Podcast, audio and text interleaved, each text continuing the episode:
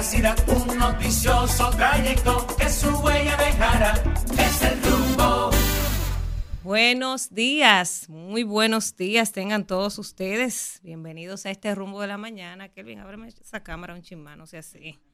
Señores, feliz viernes, inicio del fin de semana, un viernes lluvioso. Eh, se está anunciando lluvias desde ayer. Ha llovido bastante ya. Eh, no quizás como todo lo que uno espera, pero ya ha empezado a llover. Se han sentido las lluvias, aunque sea momentánea, eh, aguaceritos intensos. Pero nosotros estamos aquí, como de costumbre, para llevarles informaciones veraces y objetivas del acontecer nacional e internacional. Así que esperamos contar, como siempre, con su fiel compañía hasta las 10.30. Estamos en vivo a través de Rumba 985 FM, también para toda la zona norte del Cibao en Premium 101.1 y para esa diáspora que es, parte fundamental de este espacio, que se entera de lo que pasa aquí en el patio con este rumbo de la mañana, pues estamos en vivo a través del YouTube.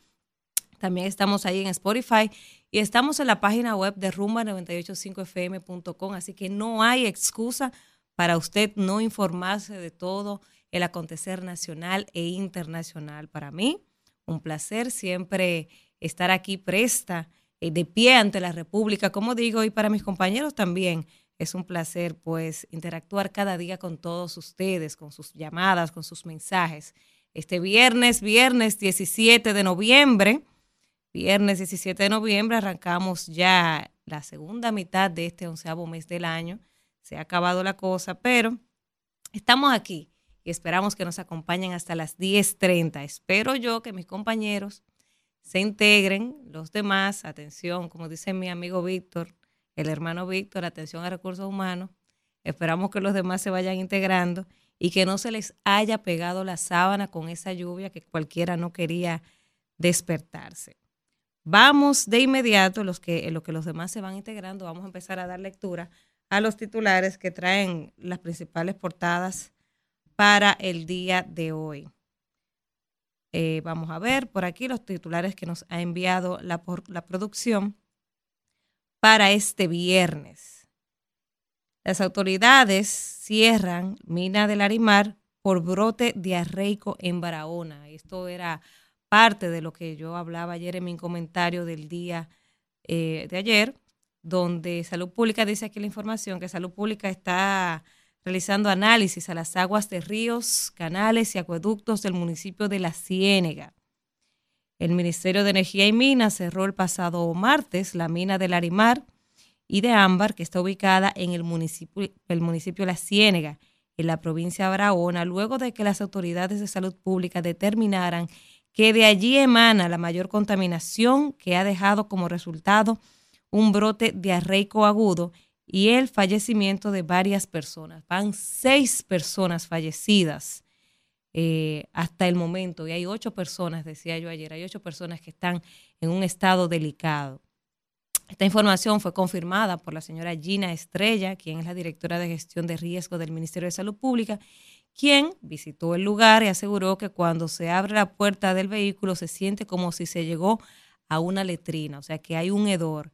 Entonces ellos han comenzado a tomar eh, muestras. A mí lo que me extraña es que esto no fue esta semana que empezó, sino que a inicios de mes de noviembre, ya hace cerca de dos semanas, fue que empezó esta situación en Barahona. Entonces ellos están tomando muestras eh, de todas y cada una de las fuentes acuíferas de la zona y dicen que hay una, eh, una mina, la mina de Ámbar y Larimar, en la loma, la cual el equipo de salud pública presume que es la fuente de mayor contaminación. Ojalá, ojalá que den con qué es lo que está causando esta situación, este, este brote de diarrea aguda que hay en Barahona, específicamente en la comunidad de la Ciénega. Pero hasta el momento, según los datos recabados por salud pública, eh, a través de los ciudadanos del municipio de la Ciénega, en el punto de la mina hay al menos 800 haitianos, hombres que laboran sin ningún tipo de servicio sanitario, imagínense ustedes, como son las letrinas o baños en los cuales puedan hacer sus necesidades. Ustedes saben que lamentablemente casi como si fuera un asunto cultural de los haitianos, que ellos donde le da deseo se aplatan y resuelven, ¿verdad? Entonces, este dato es un dato que no se había dado Imagínense ustedes 800 nacionales haitianos que están trabajando en esa mina sin ninguna condición sanitaria, sin siquiera una letrina. Si hay un río por ahí, ellos se aplatan en el río y ya ustedes saben la contaminación. O sea, que esa pudiera ser, eso pudiera ser como el dato que faltaba para determinar qué está pasando en la comunidad de la Ciénega, ahí en Barahona. Ojalá que pronto tengamos todos los detalles de cuál es la situación. Pasando a otra información, los partidos tienen hasta hoy para realizar ajustes a los pactos de las alianzas. Este plazo que ha dado la Junta Central Electoral vence a las 8 de la noche. Hoy a las 8 de la noche vence esa prórroga que ha dado la Junta Central Electoral para los partidos políticos que realicen las correcciones necesarias a las alianzas pactadas ante las elecciones del 2024. La Junta hay que recordar que amplió este plazo en vista de los problemas técnicos que para poder subir los pactos confrontaron los partidos. El delegado, uno de los delegados ante la Junta, Manuel Crespo, eh, por la Fuerza del Pueblo, dijo que esa organización trabaja en las enmiendas, aunque aclaró que no agregarán nuevas negociaciones. Y a propósito de la Junta, eh, quiero dar una información para esos amigos de la diáspora que están en Estados Unidos, Nueva York y New Jersey, por ahí.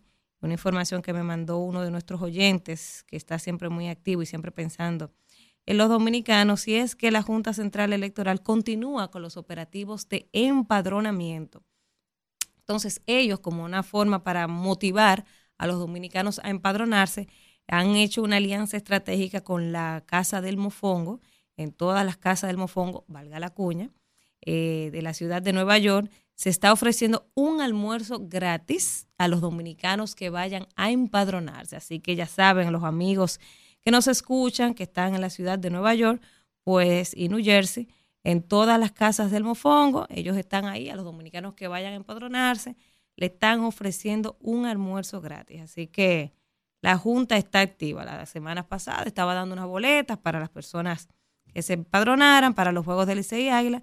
Y ahora, como siguen con esa jornada de empadronamiento, pues están ofreciendo eh, un almuerzo en la casa del Mofongo.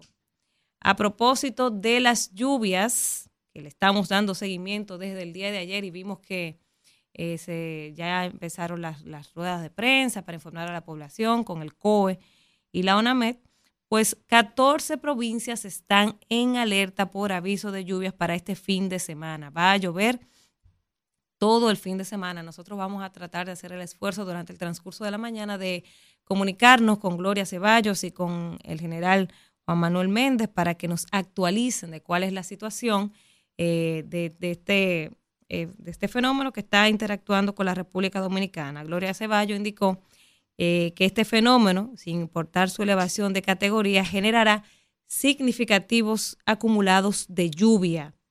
La directora de ONAMED informó que el fenómeno atmosférico previsto a llegar al país cuenta con un 60% de probabilidad para convertirse en una depresión tropical o un ciclón. Sin embargo, indicó Gloria que eh, sin importar su elevación de categoría, generará significativos acumulados de lluvia. Y esa niña, y esa niña que llegó, que fue a gozar al play, y vino ella con su gorra, el coordinador que ni llegue, ¿verdad? Que, que ni venga a llorar, ese mal fanático, que ni venga. Entonces, dijo Gloria Ceballos que los acumulados de lluvia en el país podrán estar entre 120 y 170 milímetros. No obstante, descartó que en puntos aislados eh, se supere estas cifras, eh, cifras que han sido calculadas a través del sistema de medición que suma la totalidad de las precipitaciones contabilizadas durante el periodo establecido. Entonces, este evento climático que está interactuando en el país se moviliza a través del Mar Caribe, incidirá a partir de hoy en las zonas fronterizas, provincias de la región suroeste y en Santo Domingo, y según los estudios, el sábado y el domingo serán los días en los cuales las lluvias impactarán el país con mayor fuerza. Entonces, ahí está, las provincias en alerta, vamos a decirlo para la gente que no se escucha, hay 14 provincias en alerta, dice, dice Juan Manuel Méndez que eh, se, colocaron 14 provincias en alerta por la depresión atmosférica. Entre esta alerta, en amarillas, las provincias Pedernales, San Juan, Barahona, Azua, Elias Piña, Dajabón, Independencia y Bauruco. Eh, en cambio, Santo Domingo, el Distrito, Peravia, San Cristóbal, Monseñor Noel y San José de Ocoa se encuentran en alerta verde. Por esta razón es que el COE ha anunciado que los organismos de seguridad y de socorro estarán en sesión permanente para mantener informada a la población y el COE le ha hecho la recomendación a quienes residen en zonas de alto riesgo, cercanos a ríos, arroyos y cañadas, que deben estar atentos y tomar las medidas de precaución requeridas para evitar las inundaciones. El, general Juan Manuel Méndez señaló que la sociedad dominicana no puede utilizar los balnearios. Yo me imagino, o sea, eso no hay ni que decirlo, ¿eh? que no se pueden utilizar los balnearios. Que no hay que decirlo. Bueno, pero, pero acabamos de tener una tragedia, entonces pero ah, hay lluvia, hay tragedia, ah, se rescataron gente bañándose. Es una cosa increíble este, este país. Entonces ahí está la situación. Ahí está la situación, vamos a estar pendientes, más adelante vamos a tratar de contactar al COE o a ONAMED para actualizar sobre este fenómeno y eh, vamos a ver también si se van a habilitar albergues para las provincias que están en alerta, para las personas que viven en zonas vulnerables. Así que esté usted pendiente al rumbo que le estará actualizando. Buenos días a mi hermana y compañera Kimberly Tavera. Muy buenos no de rojo, y la caperucita le queda corta. Mi hermana Danira Caminero, así esa noche estuvimos disfrutando de un partido de béisbol. Qué bueno era ganar, ¿eh? Jason y a mis hijos. Sí, claro, siempre es bueno ganar. Nosotros los escogidistas hemos ganado mucho y somos fanáticos que disfrutamos cada, cada momentito que ganamos. Felicidades a todos los escogidistas y también a los liceístas que dieron muy buen partido anoche, pero lamentablemente nosotros los aplastamos. En mi casa hay una división, hermana. Ahí vi que, pero está ganando el licey, me parece, en su casa. Sí. Eso está 3 a 4. No, no, no, espérese, José Guillermo tiene el corazón dividido. Bueno, pero José Guillermo estaba de azul, ustedes No, tenía un t-shirt del escogido, lo que pasa es que como que... Le compraron una gorra azul. Sí, una gorra azul. Pero le voy a decir algo, él muere en el escogido. Él muere en el escogido. Ese escogidita. Confíe, confíe. Él es escogidita. Al final él va a ser escogidita porque los niños van para donde, para el lado de su madre. Oíste, Jason. Se debe estar retorciendo. Jason perdió esa causa. Sí, él perdió esa Escogido campeón. Ahí los escogiditas de mi casa están disfrutando y los liceístas están sufriendo. Pero nada, este hoy es viernes, mi amiga. Viernes de poema. Hoy es un viernes lluvioso y de poema y nosotros hemos venido con un Atención al coordinador el eh, coordinador no lo queremos en esta fanaticada. Eh, Alfredo, Israel y el coordinador. A Víctor Cesaro porque está afuera. Eh, está lloviendo un aviso público, pan con chocolate no le caería mal a este equipo, así que ya que están tarde. Que no lleguen aquí sin No lleguen con la mano vacía. Por favor. Pan de agua, por favor, gracias. Eh, este viernes lluvioso, yo quiero hablarles un poco de Amado Nervos antes de leer este poema. nació en 1870 y murió en 1919 un poeta latinoamericano de los más destacados, porque en su momento estaba muy de moda la melancolía y él decidió ver la vida de un lado positivo y darle otro giro a la literatura modernista y así lo hizo con la naturaleza, con la vida y sobre todo con el amor. Y él tiene muchos poemas muy famosos, El Madrigal, En paz y El día que me quieras. Yo no sé de qué humor usted está, Vamos a hacerlo a la carta. ¿Cuál usted quiere? Uno, humor. uno de amor. de amor, siempre el amor, del amor. El amor, ¿verdad? Claro. Perfecto. Pues vamos a leer este poema de Amado Nervo, Nervo que es uno de, de sus más famosos. Éxtasis. Cada rosa gentil ayer nacida, cada aurora que apunta entre sonrojos, deja mi alma en el éxtasis sumida. Nunca me cansan de mirar mis ojos el perpetuo milagro de la vida. Años a que completo las estrellas en las diáfanas noches españolas y las encuentro cada vez más bellas. Años a que en el mar conmigo a solas de las olas escucho las querellas y aún me pasma el prodigio de las olas. Cada vez hallo la naturaleza más sobrenatural, más pura y santa. Para mí, alrededor todo es belleza, y con la misma plenitud me encanta la boca de la madre cuando reza, que la boca del niño cuando canta. Quiero ser inmortal, con sed intensa, porque es maravilloso el panorama. Con que nos brinda la creación inmensa, porque cada lucero me reclama, diciéndome, al brillar, aquí se piensa, también aquí se lucha y también aquí se ama. Ay, que vive el amor. Qué bello, así se empieza un viernes, un viernes lluvioso y romántico también, con poemas. Mira, a propósito de la lluvia, eh, hay que recordar a las autoridades que inmediatamente pasen los días de lluvias, hay que hacer jornadas de descacharrización porque se acumula el agua. Y ya que estamos empezando a salir de este tema del dengue, aunque no hemos salido por completo, pero ha bajado la situación, entonces es importante que eh, inmediatamente eh, ah. pase las lluvias, se salga a hacer jornada y la gente que no se lo deje todo, ¿verdad? Por Dios, porque usted, puede, usted puede, usted voltea un cacharro. millones de habitantes, no hay forma de que si la gente no contribuye, si los ciudadanos no ponemos de nuestra parte, que el Estado pueda cuidarnos a todos.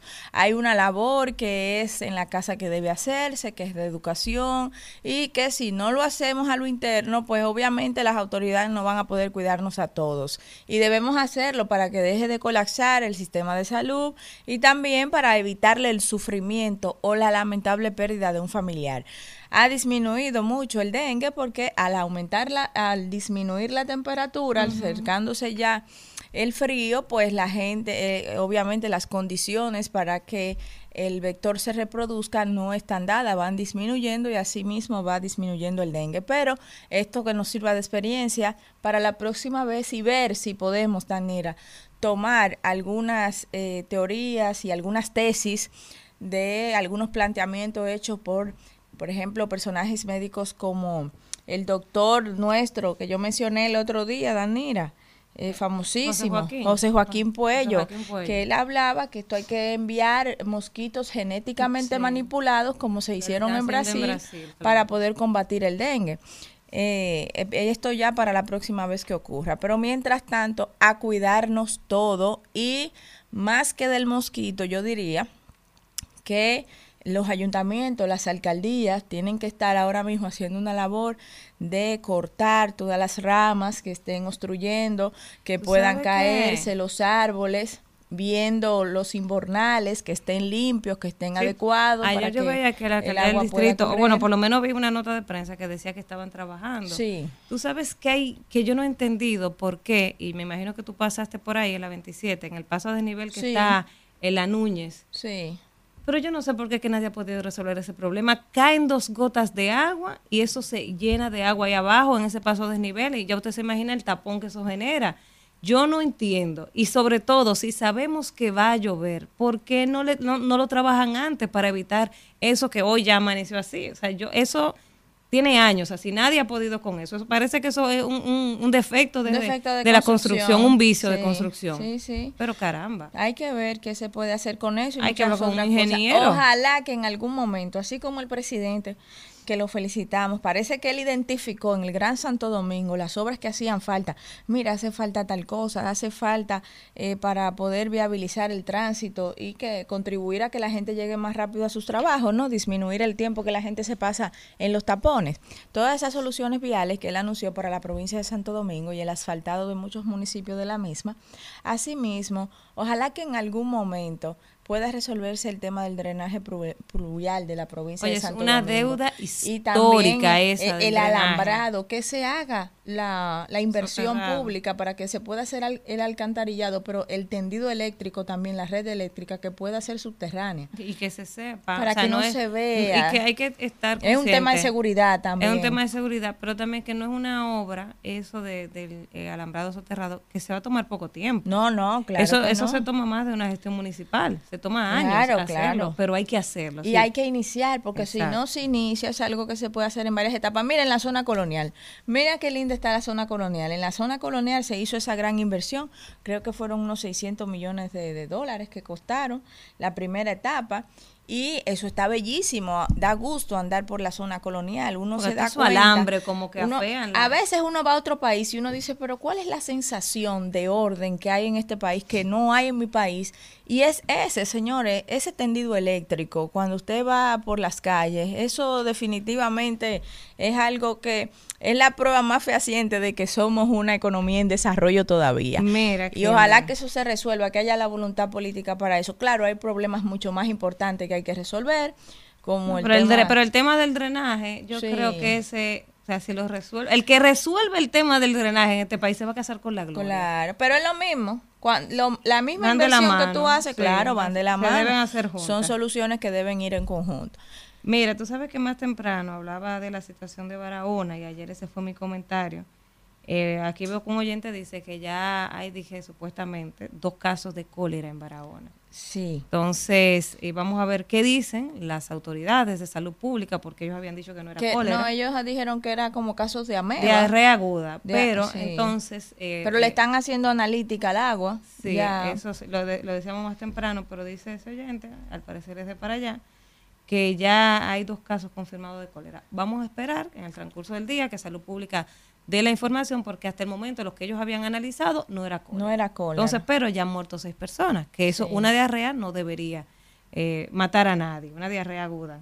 De- debe ser tratada con bastante hidratación, ¿verdad? Y, y hay ocho personas que están en condiciones delicadas. Pero vamos a esperar que Salud Pública más adelante dé todos los detalles. Mientras, vamos a seguir con los titulares que nos ha enviado la producción para el día de hoy. El Consejo Nacional de la Magistratura tratará este viernes la objeción a los candidatos que están aspirando al Tribunal Constitucional.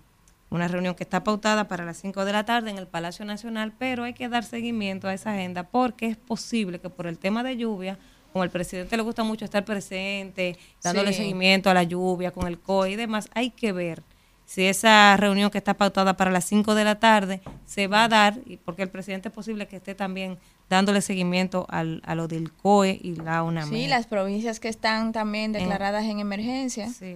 y en alerta, hay muchas que están en alerta roja, ¿verdad? Y eh, obviamente van a estar todos los programas del gobierno que Los son... organismos, sí, dándole seguimiento. Él dijo eh, el general Juan Manuel Méndez que están en sesión permanente. Entonces, como al presidente le gusta siempre estar ahí sentado, que, que le, le cuenten de primera mano y no Sí. esperar a, a ver los titulares, entonces yo sé que es posible que esa que esa reunión del Consejo Nacional de la Magistratura se, se Está también está la defensa civil, están lo- los cuerpos de bomberos de todo el país, las alcaldías están haciendo un trabajo. Señores, la gente no ve lo que pasa cuando la gente cree que eh, están en alerta roja, están en alerta verde, que eso es cualquier cosa. Eh, esos voluntarios que están ahí en la defensa civil, los bomberos y las alcaldías, ese personal no, no duerme tranquilo, no, no va tranquilo a su casa cuando pasan este tipo de fenómenos naturales. Por eso el que tiene la oportunidad de estar en su casa, tranquilo, que no salga a la calle a buscar nada, que se quede tranquilo, que no le cause problemas a las autoridades, ni sea el causante también de una muerte para su familia y para otro eh, eh, personal de, de cualquiera de estos organismos que ya hemos mencionado. Así y es. así mismo, Danira, decir que ahorita tú vas a ver, ojalá que no pase, que no haya un- de ninguna tragedia, ni los deslizamientos que ocurren, ¿verdad? Tú vas a ver de una vez diciendo, hay que darle más fondo para las alcaldías, Cuando para que llueve, puedan eso es como asistir, cuando, que cuando hay un fuego, nos acordamos de los bomberos. Así es. Solo cuando hay un fuego. Sí, entonces ahí es que nos acordamos de los organismos, pero cuando están aprobando el presupuesto, ahí no nos acordamos de absolutamente nada. Eh, nos la pasamos diciendo que las alcaldías no trabajan, que esos fondos nadie sabe para dónde van, pero esos son los fondos de la ciudad. Cuando usted no defiende los fondos de los ayuntamientos, usted no está defendiendo los fondos de su ciudad, porque en lo que el gobierno llega, el que resuelve es el ayuntamiento, el que sabe dónde hay una rama mal puesta es el ayuntamiento, el que sabe cuál es el inbornal que se tapa es el ayuntamiento, el que sabe cuáles son los sectores que están en peligro en una comunidad, las casas que, que están en, en situación de vulnerabilidad, son las alcaldías y si las alcaldías no tienen fondos para trabajar, lamentablemente en el lugar donde usted vive no va a haber bienestar. Es así. Miren, eh, ustedes saben que tenemos nuevo director de la policía y en el día de ayer el director, el nuevo director de la Policía Nacional se reunió con los ejecutivos de la Major League aquí en el país. Ustedes saben que eh, en mes- eh, días pasados, algunas semanas atrás, la las academias, algunas academias habían sido afectadas por robos, manos de desaprensivos que la policía agarró. Y me parece un acercamiento importante que fue encabezado por el ministro de Interior y Policía, Jesús Vázquez, quien realizó este encuentro en su despacho con los ejecutivos de las grandes ligas y el comisionado nacional de béisbol y a los fines de presentarle al nuevo director general de la Policía Nacional. Y esto creo que es un buen mensaje, es un acercamiento importante, sobre todo porque estas academias representan eh, 600 millones de dólares anual para la economía del país, también porque por lo que representa el béisbol para la República Dominicana, que hay que garantizarle seguridad a esas academias que están operando en la República Dominicana. jurídica también. Claro, y la, seguridad jurídica. Entonces, qué bueno ver ese acercamiento ahí con el, nuevo director de la policía y Guzmán Peralta y eh, la Major League y el comisionado nacional de béisbol. Yo, veía, como una información que dio el nuevo director de la policía que yo entiendo que él debería de no seguir esos libritos de, de siempre, toda la vida, de decir que las estadísticas están bajando. Usted tiene dos días ahí trabaje, siéntese, recoja información y no se enfoque en dar estadísticas, que la gente más que estadística quiere ver la realidad. Entonces decir a dos días que, la delincuencia está bajando, no, aunque sea así, no lo haga, porque todos los jefes de la policía que hemos tenido, a los dos, tres días, usted lo oyen diciendo que está bajando las estadísticas, no, no, no, vamos a concentrarnos a trabajar y que la gente lo sienta que es así. Mira, Daniela, en ese orden, hablando un poco de seguridad ciudadana, eh, yo decía también de la seguridad jurídica que debe de existir en el país para esas academias de, béisbol, porque eso genera un buen clima de negocios. Más adelante en mi comentario yo voy a hablar un poquito sobre las ganancias que genera eh, eh, esos juegos de, llegó el hombre del maletín. Sí, llegó el hombre del maletín que se hacen en el país cuánto generan y también a nivel internacional los eh, peloteros que vienen a firmar esas grandes academias internacionales y sobre todo las americanas y que se, se llevan esos jóvenes de aquí y le dejan una ganancia enorme o le pueden también generar una lección de por vida. Esa es una carrera muy difícil. Yo voy a abordar varios aspectos de eso ahorita eh, porque lo considero muy interesante, pero ahí mismo lo que tú decías sobre el tema de Interior y Policía y la Policía Nacional. Eh, Interior y Policía tiene un programa muy bonito que busca eh, disminuir los índices de violencia que se llama Vuelta al Barrio, pero yo creo que le ha faltado explicarlo. Mira, a mí me han invitado varias veces y honestamente las veces que me han invitado hemos estado haciendo otras cosas y no hemos tenido la oportunidad de ir a una actividad, pero sí investigué bastante. Y es algo que nosotros, los que comunicamos, decimos que hay que cambiar el modelo a seguir de los jóvenes y que los jóvenes como Marilady, que han tenido éxito de esa forma, eh, nuestros peloteros, nuestras glorias, nuestros grandes artistas, debemos exhibirlos para que se conviertan en el nuevo modelo a seguir de la juventud dominicana. Pues déjame decirte que de vuelta al barrio es eso lo que hace. O sea, todos esos eh, jóvenes destacados que tenemos en el país, figuras importantes, ellos lo llevan a los diferentes barrios como para que los jóvenes se motiven y tengan otro modelo a seguir. Pero eso no se ha promocionado. Yo no sé si tú lo, has visto. Se ha, visto la, campaña? Sí, sí, yo lo he visto. No una campaña en sí. Yo veo cuando ellos hacen los, los eventos. Sí, eso no te ya. No, no, ellos tienen que enfocarse en las figuras que están promoviendo. Los modelos de, eso se trata el programa. Y muchos de ellos incluso le va a servir de promoción. Tienen muchísimos seguidores. Y hay muchas historias bonitas ahí que si las exhiben los mismos influencers se van a integrar y se van a interesar en ese programa. Desde el Ministerio de la Juventud yo me acuerdo que nosotros propusimos uno de los programas que se llamaba Super Jóvenes, que buscaba destacar a los jóvenes dominicanos que en el exterior, de una manera u otra, y en República Dominicana, habían logrado tener éxito en varios sectores de la vida nacional e internacional, ya fuese en la ciencia, en el arte, en el deporte y tal. Y era una forma de acercarlo, ¿verdad?, con los jóvenes de los barrios que están en una etapa de definir su personalidad los niños para que quieran imitar ese modelo de éxito.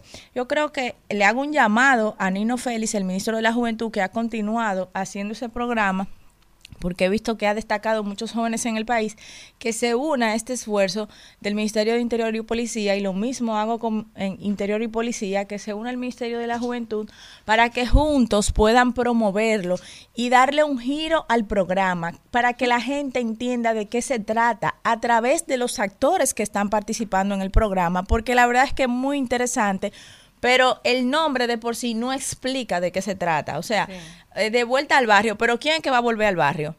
O sea, los jóvenes que salieron de ahí y que son un modelo de éxito para esos que aún están ahí en el barrio, para que vean que sí se puede salir del barrio. Salir del barrio. A ellos le ha, faltado comunicar, que ese ha sido uno de los, de los problemas, la comunicación. O sea, tres años después han tenido un tema de comunicación en muchas instituciones. Le ha faltado comunicar y por eso la gente no ve las buenas obras que se están haciendo. la buena gestión no se ve porque las cosas buenas que hacen no las comunican de la manera correcta. Vamos a darle los buenos días al compañero que llegó con la mano vacía, trajo un maletín, ojalá que ahí te los panes con chocolate. aquí, ya, ya, ya, he pedido, ya no, yo tengo mi libreta ahí para que me la quite ahorita. Oh. buenos días, saludar a toda la amable audiencia que nos sintoniza a esta hora de la mañana. Resulta, señores, que en el día de ayer, ustedes saben que el fondo está aquí, Luis Abinader se buscó su view ayer con ellos. y, pero Rodrigo Valdés. Eh, Explíquele a la gente quién es el fondo. ¿Eh? No, Rodrigo Valdés es ah. el director del Fondo Monetario Internacional para este hemisferio. Entonces, el Fondo Monetario Internacional. Que es, la, la entidad de la que usted habla, que está aquí, explíquele a la gente. Exactamente. Eh, dentro del marco del acuerdo, República Dominicana tiene un acuerdo específicamente, el artículo cuarto del fondo, establece que el mismo debe venir todos los años y revisar cómo van, cómo va la economía nacional y cómo en alguna medida las finanzas públicas afectan esa economía nacional al respecto de los intereses que tienen las instituciones crediticias en República Dominicana. El Fondo Monetario, además de que nos presta, también es como, como esa firma de auditores que año tras año viene y certifica que nosotros no solamente estamos en capacidad de pagar los intereses de nuestros acreedores, sino que también eh, tenemos la disposición de hacerlo y que nuestras finanzas son relativamente sanas. Eso no necesariamente es así. Mientras tanto, eh, aunque nuestras finanzas no sean tan sanas y estemos pagando, bueno, pues el Fondo Monetario Internacional va a seguir prestándonos. El hecho es... ¿Qué dijo? Diga por qué. No, qué, bueno que qué bueno que tenemos un economista en el eh, El hecho es que, que, que, Rodrigo... que, que, Rodrigo... No quiere, admitir. No, que, no, no, lo que pasa es que publican lo que conviene. Eso no, es otra no, cosa. Pero diga lo, que yo, yo, diga lo que publicaron. Entonces, lo, que lo, que lo, que Rodrigo establece es que la inflación en República Dominicana va a terminar en el año 2023 en 4.9. Yo pudiera tener algunas diferencias, pues lamentablemente el mismo proceso de desaceleración económica que tiene República Dominicana en cuanto a su economía nacional, pues resulta que no necesariamente esta predicción se dé. En este momento, según publicaciones del, Banco Central, no sé si ustedes vieron ayer, pues la inflación de República Dominicana está en 4.58%. O sea que se ha mantenido estable con tendencia hacia la baja. ¿Escuchaste? Sí. Con tendencia hasta la baja importante que tú lo oigas. Sí. Sí, que tú nada más dices que yo acabo con, el gobierno. y entonces por otro no, no, no, estabilidad de precios. Eso no es que los productos van a bajar. Relativa estabilidad de precios. Y en octubre que se van a mantener, exactamente.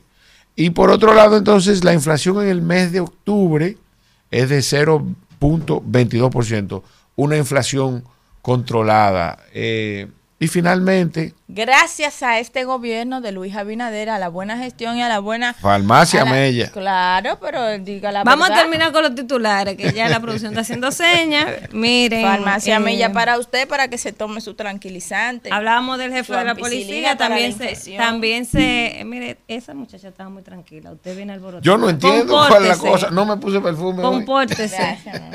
Muchas gracias. Mire, el, el, director de la policía también se reunió con la procuradora Miriam Germán y es bueno, está haciendo acercamientos, está, nuevo en el cargo y, y es lo propio. Eh, condenan por segunda vez al ex alcalde de San Francisco de Macorís eh, y también eh, al ex encargado de nómina de la alcaldía de San Francisco por corrupción, un caso que es bastante viejo. Félix Manuel Rodríguez Grullón y Gerson Lizardo Pérez deberán cumplir penas de 3 y 5 años de prisión respectivamente. Esto fue el segundo tribunal colegiado de Santo Domingo Este, condenó a ese exalcalde de San Francisco, eh, según la nota que envió la Procuraduría.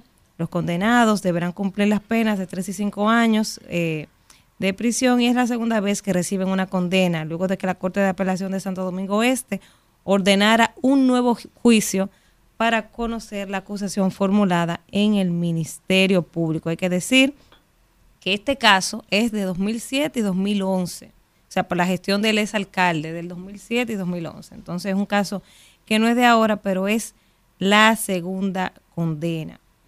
Vamos eh, a terminar con, los, con el bloque de titulares. El Congreso da por muerto el Código Penal, señores, una pena y lo dan por muerto por el costo político que representa este Código Penal, que nadie quiere asumir ese costo político. La Comisión de Justicia no ha vuelto a estudiar la pieza que vaya rumbo a los cuatro años en esta, en esta gestión eh, ahí del Congreso. Los congresistas admiten que no es prioridad en las elecciones. De verdad que qué pena y qué vergüenza escuchar que los mismos congresistas digan que este código no es una prioridad cuando sabemos la necesidad de este código que tiene el sueño eterno ahí en el Congreso de la República, el, alto costo político que arrastra este proyecto de un nuevo código penal en medio de un proceso de campaña de cara a las elecciones de 2024, pues esto se le atribuye a la falta de interés eh, de avanzar en el estudio y los debates para lograr una, una aprobación consensuada en el Congreso Nacional. De verdad que es muy difícil eh, que esto se apruebe antes de, de, las elecciones. Es imposible. Y ya los mismos diputados han dicho que no por el costo político que esto representa. Isidro, vamos al contacto. Rumbo de la mañana. Muy buenos días, señores. Continuamos. En la mañana de hoy vamos a escuchar en este viernes, cuando son las 7 y 39 minutos de la mañana, al látigo de seda. eso es cosa del pasado. Mi compañera y amiga, mi hermana, Danira Caminero. Gracias, Kimberly. Gracias a toda la gente que está en sintonía. De entrada, darle eh, los buenos días a todos, desearles que tengan un feliz viernes. Kelvin, ¿qué es lo que le pasa a la pantalla? Que tengan todos un feliz viernes. Eh, paraguas en manos, por favor, a los que no han salido de sus casas porque está lloviendo y va a llover durante todo el fin de semana. Y sobre todo hacerle caso a los anuncios que hagan los organismos correspondientes como la UNAMED y el COE. Miren, ustedes saben que nadie quiere emigrar de la patria que lo vio nacer. Es muy difícil que una persona quiera irse de su país. El que se va de su país lo hace quizás por eh, cuestiones eh, de sentimental, un asunto de amor. Kelvin, usted me está saboteando el comentario de Kelvin. Ok.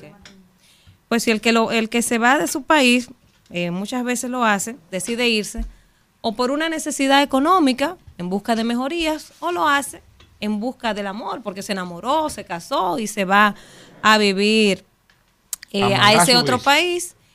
Lo hacen los dominicanos en busca de calidad de vida, ¿verdad? Entonces, eh, quizás, ¿por qué yo digo esto y por qué inicio mi comentario así? Y quizás lo hago reflejando el sentir de muchos de, nuestros oyentes, de esa diáspora que nos sigue, que se han tenido que ir y no se van queriendo, lo hacen por una necesidad, para mejorar su calidad de vida. Yo veía ayer eh, y en toda esta semana hemos visto unas informaciones de dominicanos residentes en el exterior, específicamente de la ciudad de Nueva York, por ahí en, Estados Unidos, que están eh, protestando, se están uniendo con este para, para proceder contra este señor, el señor Emanuel Rivera de Indizar. Y ese es el tema que quiero tocar hoy, la situación de Indizar. Hace más de un mes que aquí se destapó un escándalo donde cientos de personas han sido afectadas por este señor que sobrevendió eh, eh, apartamentos, que vendió eh, locales, que no les ha entregado, que le cogió el dinero, no le da una razón de, de, una explicación de lo que está pasando. no les dice nada, se burla en su cara, los amenaza, le abre mal y dice que es amigo del presidente. Y eso se ha quedado ahí. Y yo hablo específicamente, aunque hay personas dominicanas, residentes aquí en el país que han sido afectadas, pero los residentes, los dominicanos en el exterior, se están quejando porque han sentido que las autoridades no le han hecho caso. Se han sentido que le han dado la espalda. Cuando el caso se explotó, que se hizo el boom en las redes, que todo el mundo salió a hablar, hasta Jenny Berenice le puso un punto eh, al, al a una información relacionada con este señor, y uno dijo, bueno, ya cayó en manos de Jenny, se fuñó el tipo. Y este señor, luego de que vio el movimiento, que ya la Procuraduría se puso como pendiente, eh, fue con su abogado, que o su asesor legal, el amigo Félix Porte, fue a algunos medios de comunicación a decir que el señor iba a pagar y que había empezado a pagar. Un, irrespeto y una burla a todas las familias que le compraron y que aún no se le ha pagado.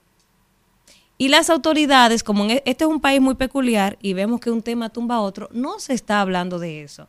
Las personas que compraron fueron a las afueras de la casa de este señor a protestar, a, a, a vocear un sinnúmero de cosas y no han recibido respuesta ni de él ni de las autoridades. En el día de ayer, me parece que fue, o antes de ayer, los dominicanos residentes en el exterior se reunieron para ver cómo ellos presionan, para buscar la forma de presionar para que le devuelvan su dinero y que el Estado le preste atención. ¿Y por qué yo traigo el tema aquí? Bueno, pero hace dos días que estábamos hablando de esa diáspora que es la segunda pata más importante de la economía dominicana, con esas remesas. Estábamos celebrando que habían enviado más de 8 mil millones de dólares en lo que va de los primeros 10 meses de este año, de enero a octubre del 2023. Y estábamos muy felices porque la diáspora mantiene y sostiene esta economía. Y entonces, ¿cómo le estamos devolviendo a esa diáspora todo lo que ellos hacen por el país? ¿Qué está haciendo? ¿Qué están haciendo las autoridades por esa diáspora que sostiene la economía? Que uno no sabe. Si la diáspora un día dice, no vamos a mandar dinero por un mes, por dos meses, ¿qué va a pasar? ¿Cómo le estamos devolviendo? Porque, por ejemplo, el tema de los 10 dólares, ni siquiera se, eso se prometió, el presidente lo prometió y las aerolíneas no han cumplido. Porque ellos dicen que no han encontrado la manera. Mentira. No les interesa el tema de resolver el tema de los 10 dólares, pero el presidente lo mandó a hacer. Ahora, las aerolíneas son las que supuestamente, supuestamente no han encontrado cómo dejar de cobrar esos 10 dólares. Eso es falta de voluntad. Pero con este tema de Indizar, o sea, ¿y quién es este señor que está por encima de la ley? Por encima de todo el mundo, que se burla, que amenaza, que ha estafado a cientos de dominicanos de aquí y de allá. Entonces, empezaba diciendo mi comentario que el dominicano se va para mejorar su calidad de vida, para quizás ahorrar, comprarse una casita y venir al país de retirada a vivir. Muchos de esos dominicanos que han trabajado años allá para comprarse una casa aquí, un buen apartamento, han sido engañados y están pidiendo mínimamente que el Estado les asista, que les defienda, que les garantice esa seguridad jurídica que hablábamos ahorita, de que yo vengo a invertir mi dinero en mi país y que se me garantice que mi dinero va a ser bien invertido, que no me van a estafar. Entonces yo quiero hacer un llamado a las autoridades, porque esos, esos dominicanos están molestos, esa diáspora que tanto hablamos y nos sentimos contentos por todo lo que hacen por este país, pero caramba, vamos a darle respuesta a esta situación. No es justo que después de tener 20 años ahorrando, venga un tipo y le coja 60 mil dólares 90 mil dólares, 300 mil dólares. Un abuso y da impotencia. Ellos estaban protestando, reclamando en estos días también. Y nadie les da respuesta, nadie le dice nada. O sea, yo pensaba que para esta fecha Jenny Berenice iba a presentar un expediente, una operación de esa con los nombres que le quieran poner. Yo pensaba que para esta fecha. Entonces yo me pregunto, ¿y quién carajo es este tipo? ¿Qué poderes que tiene? Que es tan intocable, que estafa de manera burlar, asquerosa a los dominicanos y nadie ha podido con él. Un tipo que en 2020 vivía en unas condiciones humildes y ahora vive como el, el mayor de los ricos. Con el dinero de esos dominicanos que ha estafado, que se ha burlado en su cara, que no les ha dado respuesta, porque él es Emanuel Rivera. ¿Quién es él? Yo no sé. ¿Cuál es su pegue? Yo no sé. ¿Con quién es que está pegado? Que no le dan respuesta, que no lo apresan, que no lo someten, que no lo investigan. Jenny Berenice en un momento se reunió con unas 100 familias, con los abogados de 100 familias que están eh, en este lamentable caso. Y esta es la fecha de que no se le ha dado respuesta, de que no hemos visto allanamiento, de que no hemos visto ni siquiera eh, una declaración de qué está pasando ahí, de, algún proceso de investigación, que si se está investigando o no. No sabemos, porque no le han dicho nada. Y esos dominicanos en el exterior se reunieron en el Instituto del Dominicano eh, en el exterior para proceder legalmente contra este señor. Entonces hay que garantizarle a esos dominicanos que salen sin querer de este país, pero salen en busca de una mejoría, hay que garantizarle que su inversión va a estar segura en el país, que no es la primera vez que estos ladrones disfrazados de empresarios van a venderle sueño a Estados Unidos, a engañarlos, a estafarlos, y después dejan a esos dominicanos con la mano en la cabeza. No es la primera vez que vemos estafas inmobiliarias en contra de los dominicanos. Entonces el Estado tiene que garantizarle a esos dominicanos que su inversión está asegurada. Y si este tipo los estafó, entonces tienen que proceder legalmente. La Procuraduría que se ponga las pilas y que le arme su expediente y que lo someta. Porque él anda como el mejor, viviendo del dinero que le robó a esos dominicanos. Y no ha sido capaz. Y el tipo anda ofendido y hablando mal y amenazando. Entonces él se cree con mucho derecho y con mucho poder. Ojalá, ojalá que le den una respuesta a esos dominicanos, a los de aquí y a los de allá. Pero digo, me refiero mucho a los de allá, porque aquí nos sentimos muy orgullosos cuando decimos que las remesas eh, son 8 mil millones de pesos lo que va de año, de dólares. ¿Y qué estamos haciendo por esa diáspora? Entonces, a Jenny, que se ponga las pilas y presidente, no deje que estos tipos le dañen su gestión. No deje que estos tipos, estos ladrones, le usen su nombre. Diga que yo soy amigo del presidente. No deje, no deje, instruya para que lo metan preso, que lo salgan a buscar y que responda y no deje que, nadie le ensucie su nombre. Hasta ahí lo dejo, Isidro. Rumbo de la mañana. Bueno, vamos a hablar con la gente cuando son las 7.50 minutos de la mañana. Buen día, ¿quién nos habla y desde dónde? Buenos días, Yanira. Qué placer escucharle. Buen día.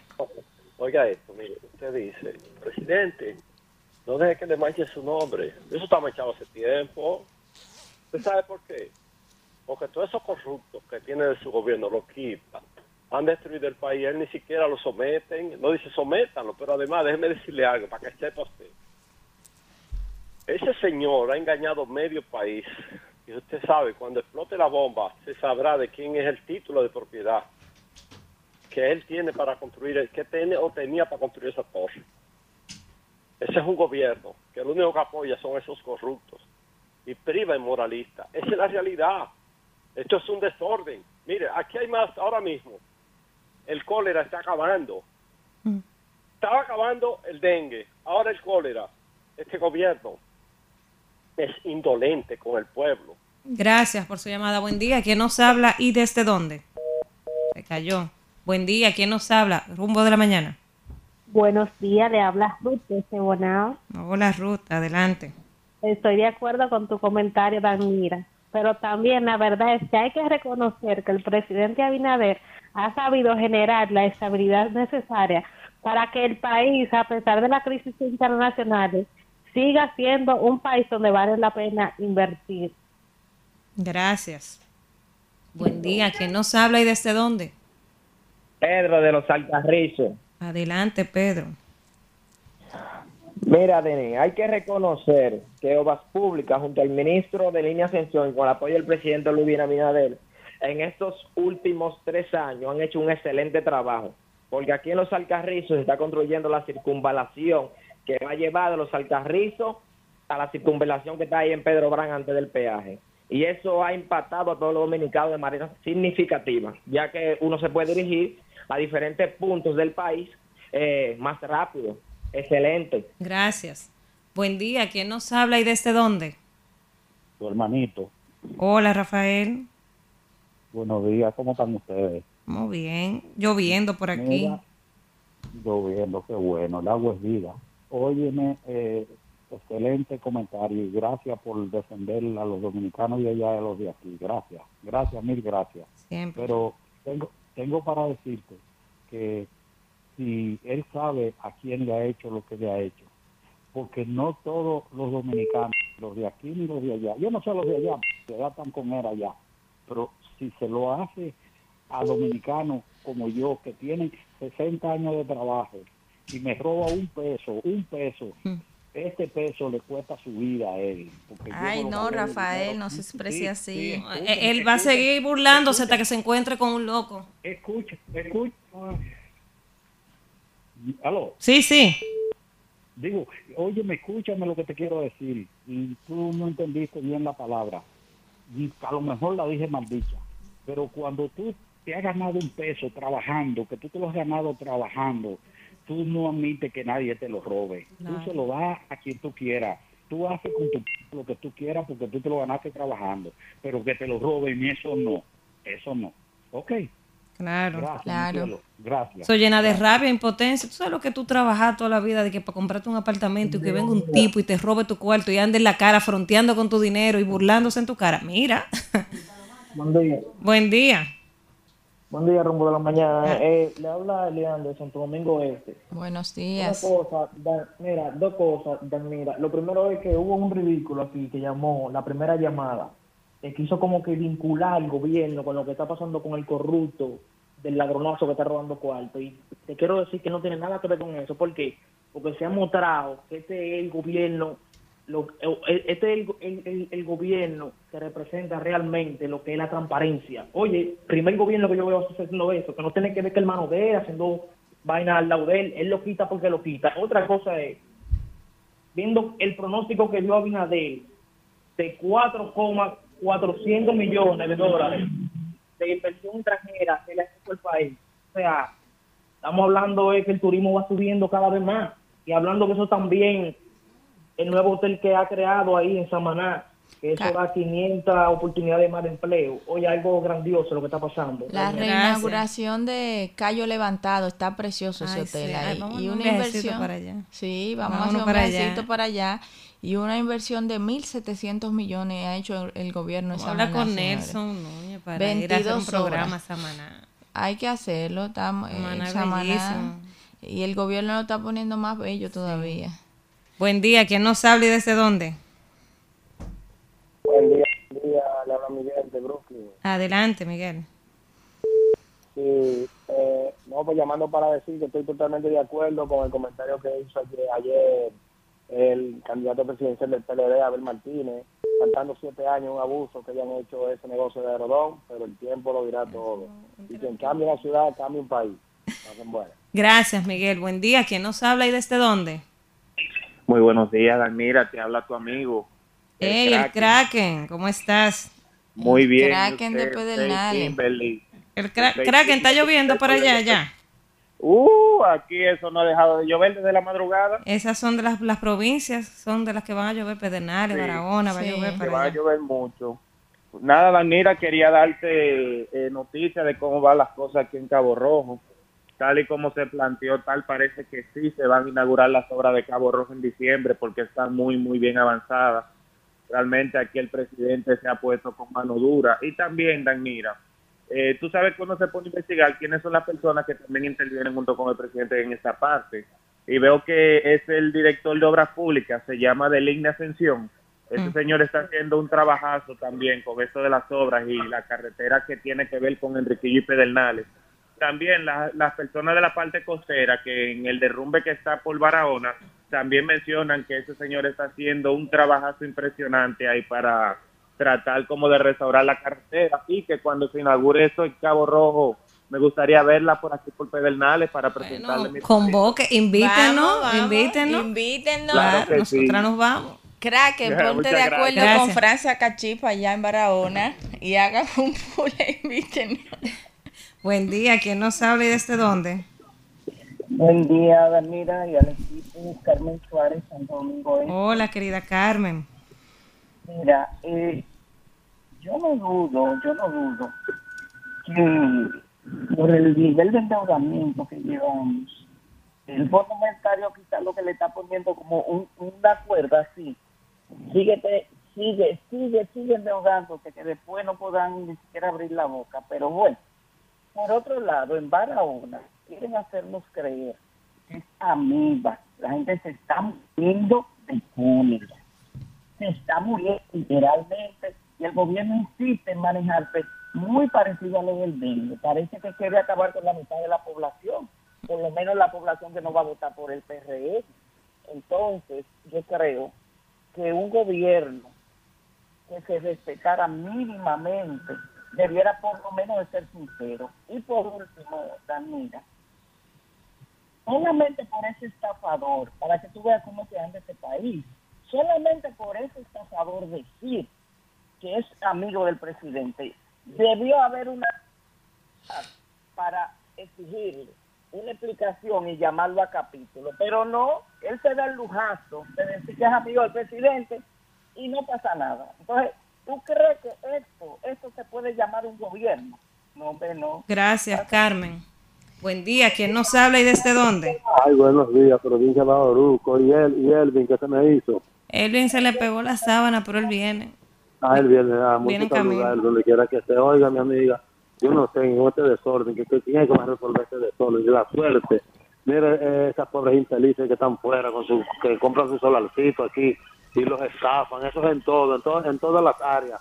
Pero yo creo que tenemos un chapulín colorado que nos va a salvar. Le digo, ¿quién es? ¿Sí? ¿Quién? Eh, Ramfli Trujillo nos va a salvar y, y no me lo quieren dejar Bueno, pasar. ese, es Yo- su, ese es su pensar y Sí, no, no. respetamos.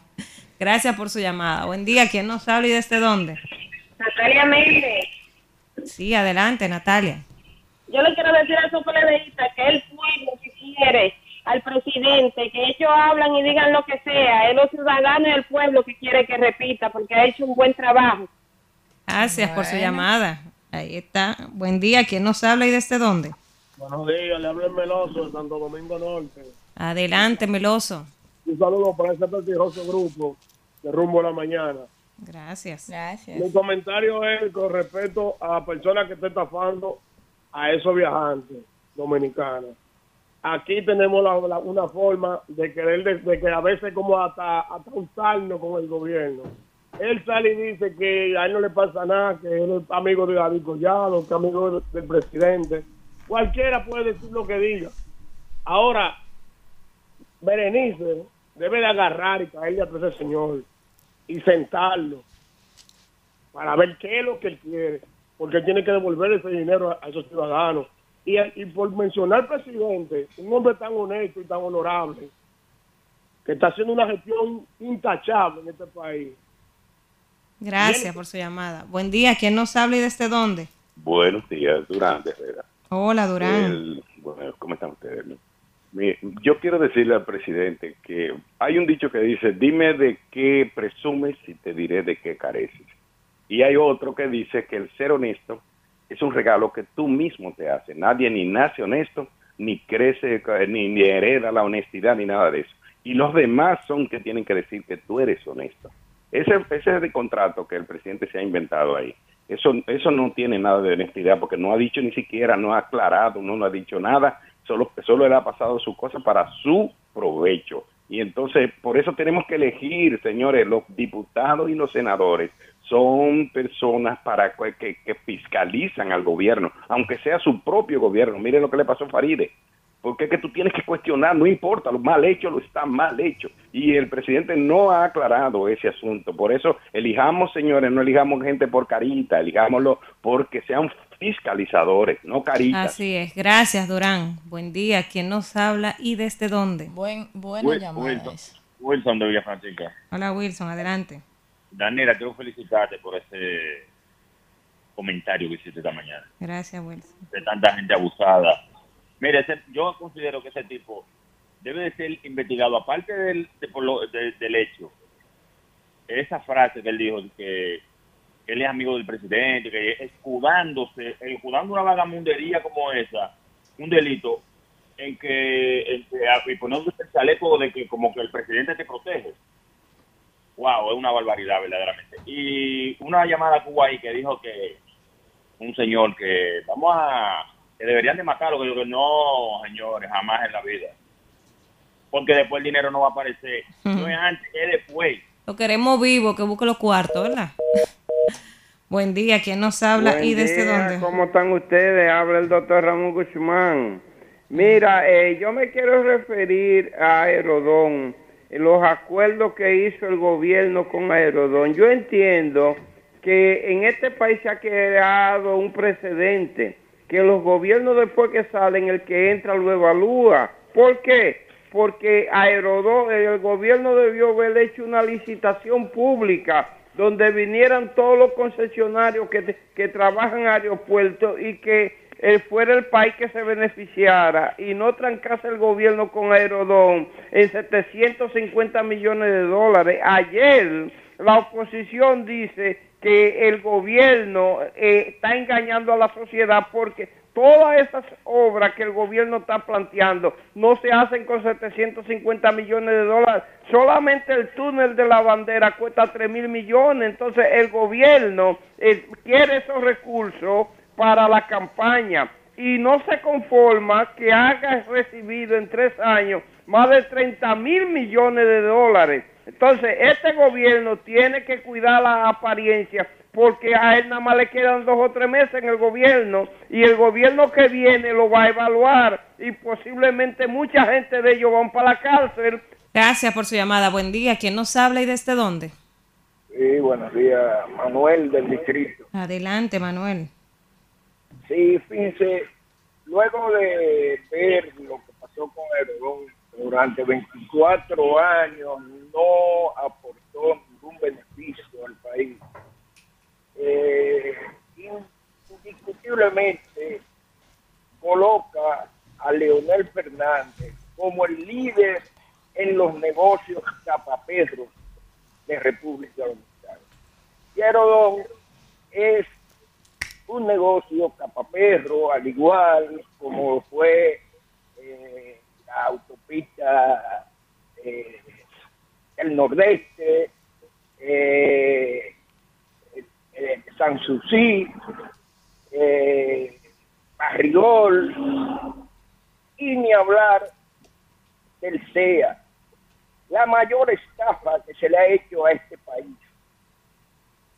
Gracias por su llamada. Buen día, ¿quién nos habla y desde dónde? Ah, se cayó esa. Buen día, ¿quién nos habla y desde dónde? Sí, buenos días, Deyanira y todo. ¿Cómo están? Bien, ¿quién nos habla? Sí, te habla Andrés desde el Bronx, Deyanira. Adelante, Danira. Sí, eh, mira, Danira, eh, Danira, perdón.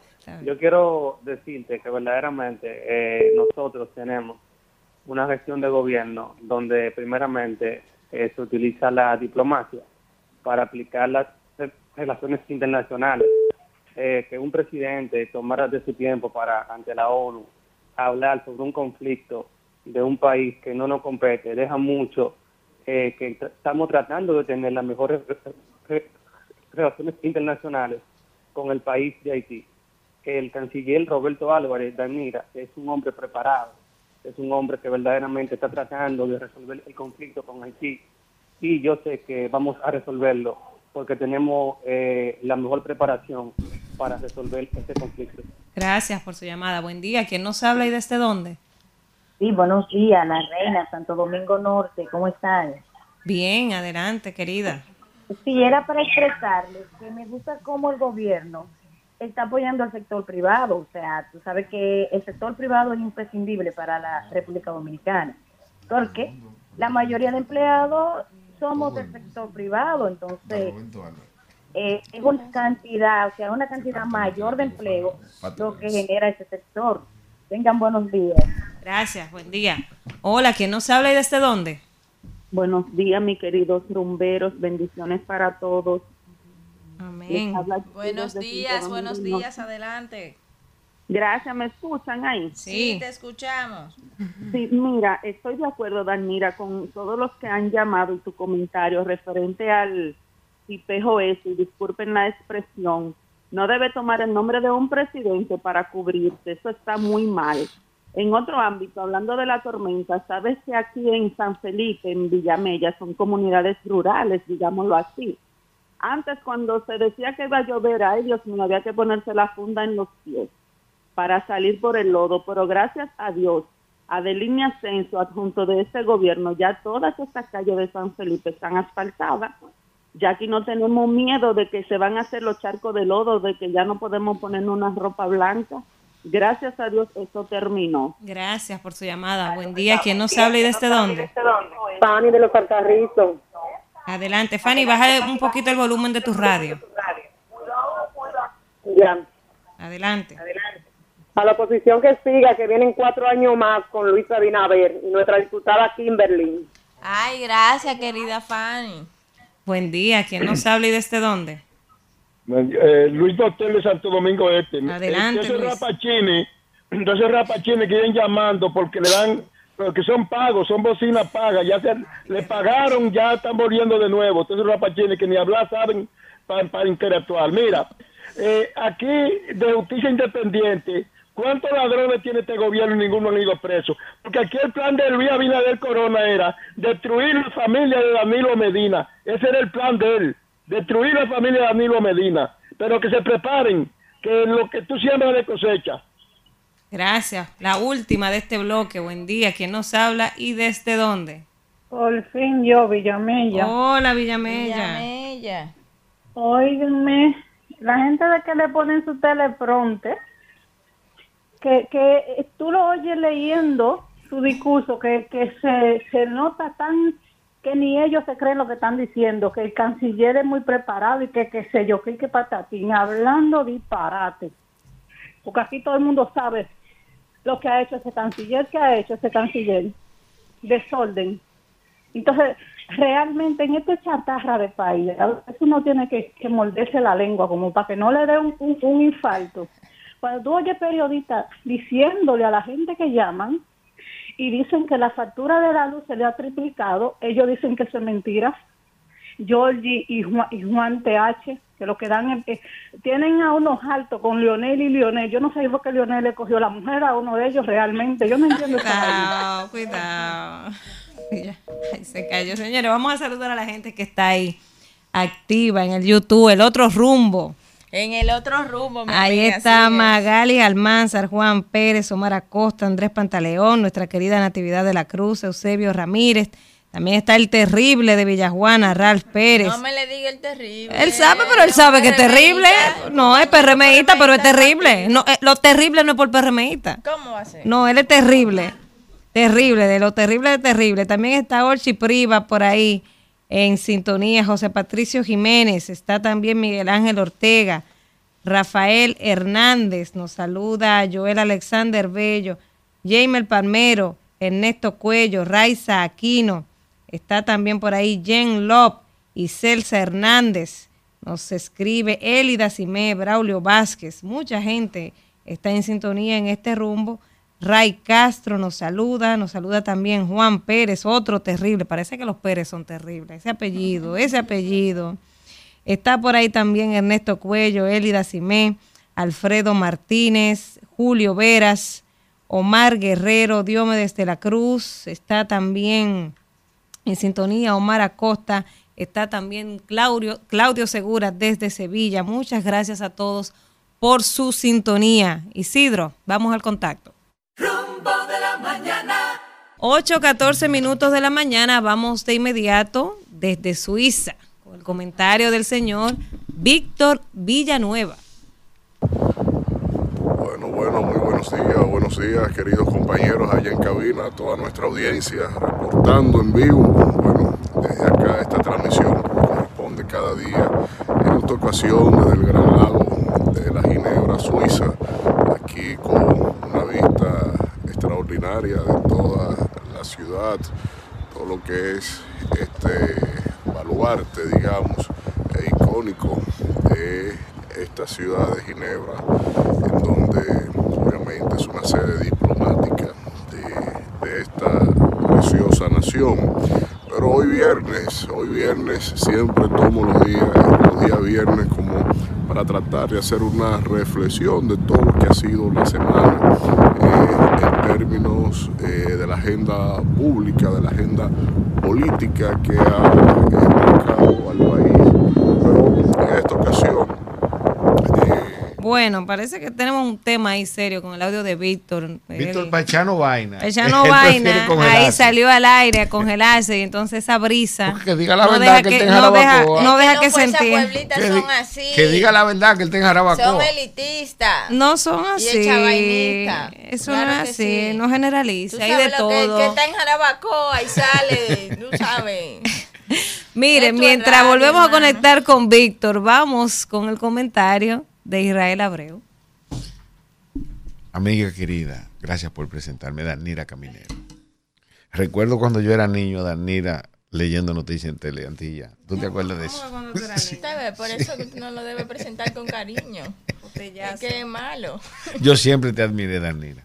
Miren, en el día de hoy, que viernes, tú sabes, y, y hay que venir un poco relajado, pues definitivamente resulta contrastante las situaciones que pasan en República Dominicana. Y le voy a hacer una historia que me pasó eh, en el transcurso de esta semana y resaltar, antes de iniciar, lo importante de una buena educación básica, después una buena educación universitaria, cualquiera que fuere, porque la educación no, no solamente como, como se anda comentando en las redes que que necesariamente usted va a la universidad para hacerse rico. No, no, no, eso no necesariamente es así. No todo el mundo persigue los mismos objetivos.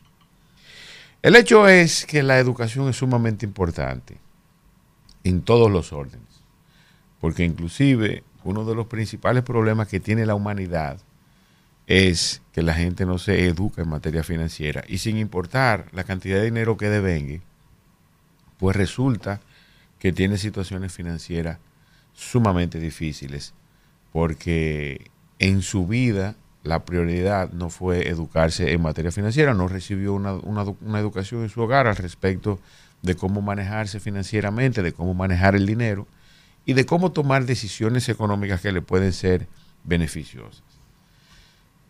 Pongamos eso al margen de, los que de la historia que les voy a hacer, porque al final lo vamos a utilizar para concluir. El hecho es que en el transcurso de esta semana llegué a una institución pública y se acercó un joven a la puerta de, esa institución pública que estaba vendiendo aguacate. Perfecto. Y eso es algo relativamente normal en República Dominicana. El hecho es que a él se le presentó una urgencia de ir al baño y pidió permiso para ir al baño, fue al baño. En el momento que yo llegué, el joven estaba desesperado afuera buscando eh, su bandeja de, aguacate. Señores, eso era increíble. Ahí todo el mundo tenía un aguacate en la mano y, su bandeja vacía en esa institución, que no necesariamente porque sea pública, pero fue enfrente de una institución pública y donde le permitieron pasar al baño. El hecho es que esto es una muestra de lo que está pasando en República Dominicana. ¿Se puede ser honesto y transparente en, en nuestro país? Es una pregunta que todos debemos hacernos. ¿Y fue en función de qué? No, no, se lo cogieron. Él dejó su bandeja de aguacate para ir al baño y todo el que estaba ahí cogió un aguacate. Claro. Él, eh, no, para que tú entiendas. Eh, habían de grises, habían de azul y, y, habían de caqui ahí, entre otros civiles. Escúchame que te interrumpa, pero aquí lo que duele es la corrupción política. Pero eso es corrupción también. No, pero el político parece que se corrompe solo cuando un ciudadano le dice a usted Son ustedes que lo están politizando, ¿eh? No, yo, no estoy, lo estoy politizando, yo estoy haciendo la verdad, porque yo, siempre lo he dicho. o sea, por ejemplo, ¿qué es corrupción? Cuando usted va y le compra a, a un platanero 12 plátanos y usted no lo cuenta y él se lo echa en la funda y cuando usted llega a su casa se da cuenta que hay 11, pero le cobraron 12. Eh, Eso es corrupción también. A la, producción que me le tengo otro turno a la muchacha. pero miren, la verdad es que el, el, el, comentario va orientado a lo que Danira en alguna medida me interrumpió para decir. Porque definitivamente eh, en algún momento se ha comentado que la corrupción es endémica y precisamente eh, un comentario hecho por políticos al respecto de nuestra sociedad. Pero a ese pobre muchacho le llevaron todos los aguacates y, de lo que más resaltaban que tenía su aguacate en la mano, habían grises, habían azules y habían caquis, ciudadanos uniformados de, esa ropa. Ya tú te imaginarás de quienes se tratan. Y habían también otros ciudadanos que trabajaban en la institución, otros que estaban pasando, repartiendo aguacate, y el pobre muchacho se fue con, con su bandeja vacía y sin ni un peso en el bolsillo. Ahora bien, contrasta que un ciudadano que decidió emprender, que decidió poner un negocio, que decidió llevar un producto, en este caso aguacate, que por humilde que parezca, él decidió poner su patrimonio en eso. Y resulta que otro grupo mayor decidió resolver alguna necesidad con el patrimonio que ese joven puso a disposición de, que, de quienes podían ser su posible cliente. Perdió su patrimonio y un grupo de ciudadanos eh, en alguna medida resolvieron eh, resolver la situación de necesidad, en este caso, que tenían en ese momento, que era comerse ese aguacate, pero sin pagar ni uno, robándoselo de manera literal. Ahora bien, en este país se puede ser honesto y transparente en función de esa situación. Es sumamente cuestionable esa situación. Entonces tenemos un país mal educado, que por esa mala educación que no le, que no le ha aportado la formación suficiente en términos formales, porque se supone que en las escuelas deben formarnos ética y moralmente, y por otro lado entonces en su casa, Danira y, y tú Kimberly, sus padres y sus madres tampoco le dieron esa formación de hogar al respecto del valor que tiene la transparencia y la honestidad. Eso es educación. Estamos hablando de educación formal y educación hogareña. Bien. Y eso se tradujo en que un ciudadano que decidió emprender le robaran los aguacates en frente de una institución pública. Pero seguimos, no pasa nada. Ahora, agarre su teléfono, dispositivo electrónico y googlee los países más ricos del mundo. Y usted va a encontrar los primeros 20 países del mundo y tienen varias variables que confluyen entre sí, entre esos países. La primera es el alto nivel de educación y la segunda es el alto nivel de transparencia y honestidad de sus ciudadanos. Todavía no me refiero a lo político. ¿eh? Estoy hablando de, de las naciones, de los ciudadanos que conforman esos países. Esos. Entonces, resulta que la transparencia y la honestidad son directamente proporcionales al nivel de riqueza de un país. Si a ese joven se le hubiese quedado, ¿verdad? Esa bandeja de aguacates en cualquier parte de Japón, los aguacates se pudren ahí. Los aguacates se pudren porque nadie vaya a ponerle la mano a eso. Y eso es por todos conocido. Eso mismo puede pasar en China, en Inglaterra, en Israel, para no poner un estado tan adulto, ¿verdad? un estado joven de menos de 100 años, en Francia, en España, en países de primer mundo, en donde la riqueza, los niveles de educación son sumamente altos, donde los niveles de transparencia y honestidad son el común denominador entre sus ciudadanos. Entonces eso es directamente proporcional a cómo viven esos mismos ciudadanos y cómo crecen económica y financieramente esas naciones, resultando entonces resueltos todos sus problemas sociales. Pero lamentablemente, todavía en República Dominicana, dista mucho que este tipo de problemas sean resueltos. Todavía, a pesar de que tenemos 11 eh, años aprobado el 4% de la educación y aplicándose, los gobiernos haciendo sacrificios extraordinarios para invertir ese 4%, pues todavía República Dominicana no puede decir que ha cruzado el lindero de la, de la mediocridad en materia educativa.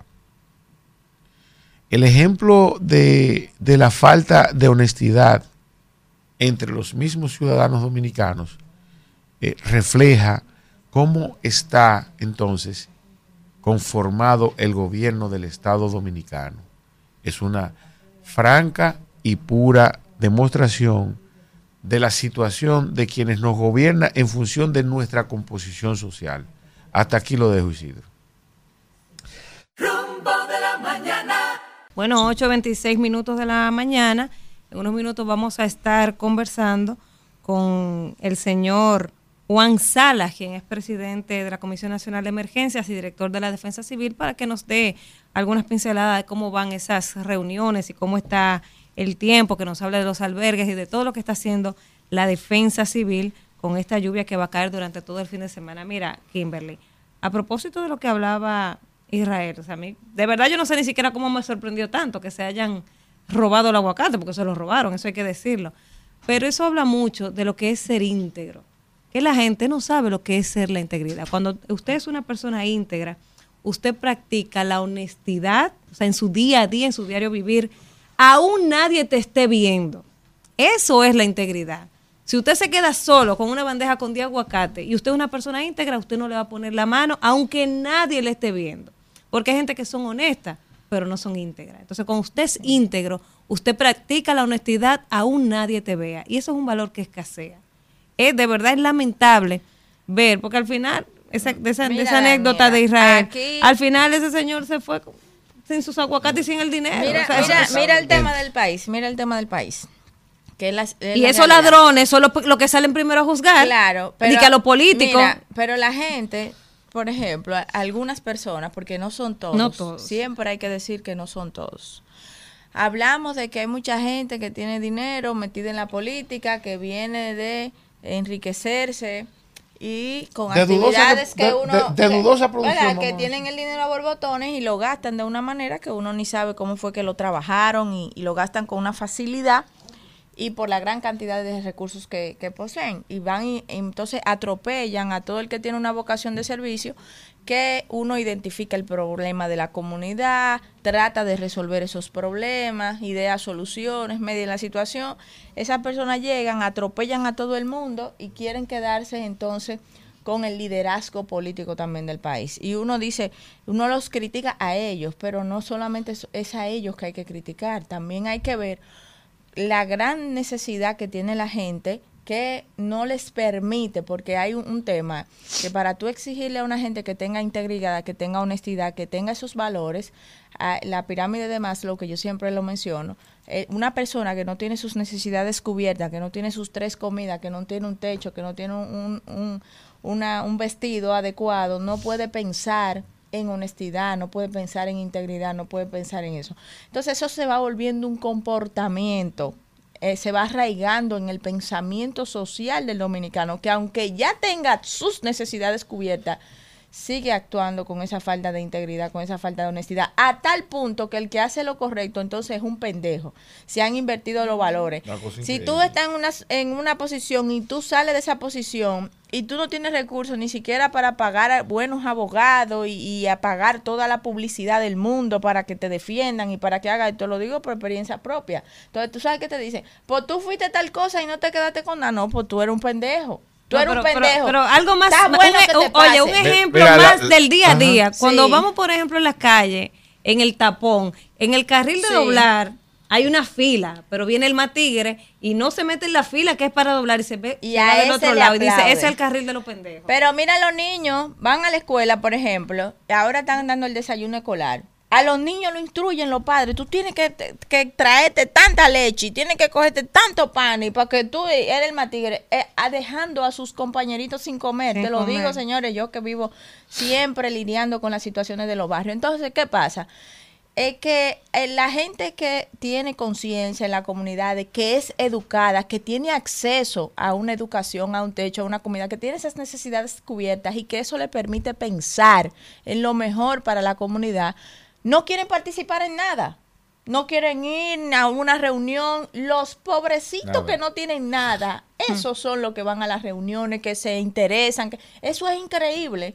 Entonces, el día de las elecciones, tú ves que yo he visto gente, señores, por eso que yo digo que Twitter es la red del odio, que se la pasa metido el día entero en Twitter y no saben ni cuáles son los candidatos de sus comunidades porque nunca han ido a una reunión ni de la Junta de Vecinos ni de los clubes deportivos. Entonces, por eso es que yo admiro a la gente de los pueblos que tiene educación, que tiene una preparación, pero que ha entendido que no hay bienestar individual sin bienestar colectivo. Tú puedes estar bien en tu casa, tú puedes darle una educación universitaria a tus hijos en tu casa, tú puedes tener todos unos buenos ingresos en tu casa, pero desde que tú sales a la calle te va a enfrentar con todos los males que tiene el país y que los ha tenido durante muchos años. ¿Cuáles son esos males? Delincuencia, la falta de educación. Esa misma falta de educación es lo que nos lleva a ser número uno en los accidentes de tránsito en el país. Esa misma falta de educación es la que nos lleva a tener cacharras en los hogares que reproducen el dengue y que ha colapsado el sistema de salud en gran medida. Esa misma falta de educación es la que nos lleva a bañarnos en balneario que están señores que tú sabes que es una crecida de ruido claro. y están clausurados, pero no solo eso, a meterle silla plástica a un río y a explotar nuestros recursos naturales de tal forma que la gente que nos ve, que son de otros países, no entiende, pero nosotros sí debemos entender. Entonces, yo no culpo a los pobrecitos que van y que buscan su fundita y que buscan sus, ayu- sus ayudas, que lo necesitan y que no tienen otra cosa que comer. ¿Tú sabes cuál es yo culpo? A los que sí tienen acceso a una educación de calidad y en vez de involucrarse se la pasan criticando, se la pasan recibiendo para dañar a todo el mundo y no se preocupan en cambiar una sociedad. Solamente se fijan en los defectos cuando les toca a ellos. Ah, no, que la justicia que ok, cuando le toca a ellos. Ay, que este país está jodido cuando les toca a ellos. Mientras no les toca a ellos, no le importa lo que pase de la puerta de su casa hacia afuera. Kimberly, a aquellos que nos están escuchando, la normalización cultural de la deshonestidad. Sí. Yo creo que si usted tiene la oportunidad de, de escucharnos en este momento, haga una pequeña revisión o un mea culpa, como dicen, relacionado con, con qué tan deshonesto soy Ah, pero también o qué tan honesto puedo ser. el tema de, de los niños. Desde que un niño está chiquito, empiezan a preguntarle, ¿cuántas novias tú tienes? Sí. ¿Qué tiene que ver un Normalizando. niño de novia ni de novio? Y además, Y se lo ¿cuántas? celebran. No, ¿cuál es tu novia? No, ¿cuántas? Y se lo celebran. Y se lo celebran, ¿eh? Y después se el machismo, cuando a, ca- las mujeres. Después se quejan cuando a los 14 años les salen embarazadas. Y a las niñas le dicen, ¿cuántos niños están enamorados de ti? Y le ponen una blusita, y le ponen una faldita, y le ponen esto, y le ponen un ganchito. Señores, por Dios, vamos a, a- a enfocarnos, a dejar Eh, esto. el chapeo aquí también está normalizado culturalmente. Claro, claro. Mira, tú sabes una Aquí hay mujeres que algo. educan a sus hijas, mujeres que educan a sus hijas para que sean objetos sexuales en función Y del para chapeo. que le salgan embarazadas a los hombres también. Es una Para locura. entendiendo que de esa forma van a poder vivir de eso. Y eso está mal. Claro. Mira, aquí hablan de que de igualdad. No, que yo puedo vestirme como yo quiera porque eso es igualdad. Es verdad que usted puede vestir como usted quiera, pero para que un hombre tenga sus derechos, yo nunca he visto un hombre andando En con un fajito, unos pantaloncitos cortos y, y sin camisa. Yo no lo he visto eso todavía. Vamos, vamos, Kimberly, a hacer contacto. Ya tenemos ahí en línea al señor Juan Salas, quien es director de la Defensa Civil, que siempre están ahí activos, sobre todo en momentos en que el país está en alerta. Buenos días, eh, Juan Salas, gracias por acompañarnos en este rumbo de la mañana. Bueno, gracias Kimberly y el equipo que te acompaña. Sí, ciertamente ayer eh, el organismo técnico científico, ONAMED, eh, estableció niveles de alerta y desde el Centro de Operación de Emergencia se anunció al país que 14 provincias eh, se declaraban en alerta, 8 en amarillo, 8 en verde. Esto implicó que para Defensa Civil se activara nuestro protocolo cuando tenemos este tipo de amenaza en la zona. Hasta el momento, el fenómeno que se ha descrito que pudiera impactar en esas provincias se mantiene en proceso de observación y nuestro país se prepara para recibir lluvia fundamentalmente en esas ocho provincias.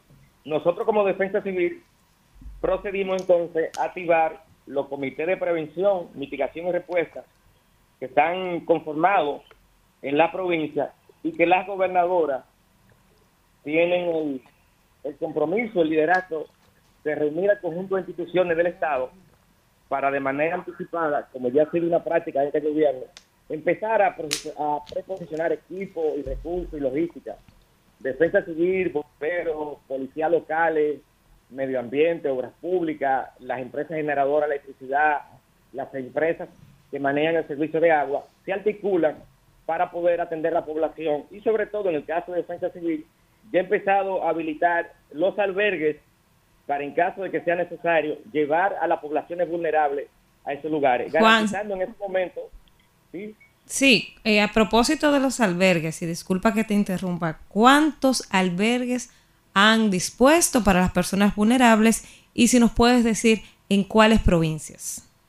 Sí, el protocolo nuestro eh, inicia a partir de que se declara en amarillo esta provincia y unos perfiles que nosotros hemos estado elaborando en los últimos dos años, tres años, actualizándolos, donde la gobernadora y las instituciones que hacen vida en la provincia nos suministran esos puntos de inundaciones. En el caso de las ocho provincias que están en alerta amarilla, tenemos disponible unos 373 albergues para, en caso de ser necesario, llevar a esa población vulnerable y garantizar su seguridad y sobre todo su vida. Juan, este Kimberly por aquí. Felicitarlos por la labor que hace la Defensa Civil. Decirles de que eh, en estos momentos nosotros entendemos que ustedes están haciendo una gran labor y esperamos que la vida de cada uno de los miembros de la Defensa Civil logre ser preservada. Hemos visto, estábamos hablando antes de, tener la oportunidad de contactarte del tema del río Furla, de a veces de las imprudencias que cometen los ciudadanos, eh, de, esos balnearios que a veces la gente cuando están en días lluviosos como este, en vez de cuidarse y e irse a sus hogares, pues se van a dirigir a esos balnearios. ¿Han podido ustedes con las alcaldías que siempre están de la mano, con el cuerpo de bomberos, diseñar alguna estrategia para mitigar las imprudencias de los ciudadanos con esos balnearios y, y- y todos los lugares que se acostumbran a visitar en esta época lluviosa?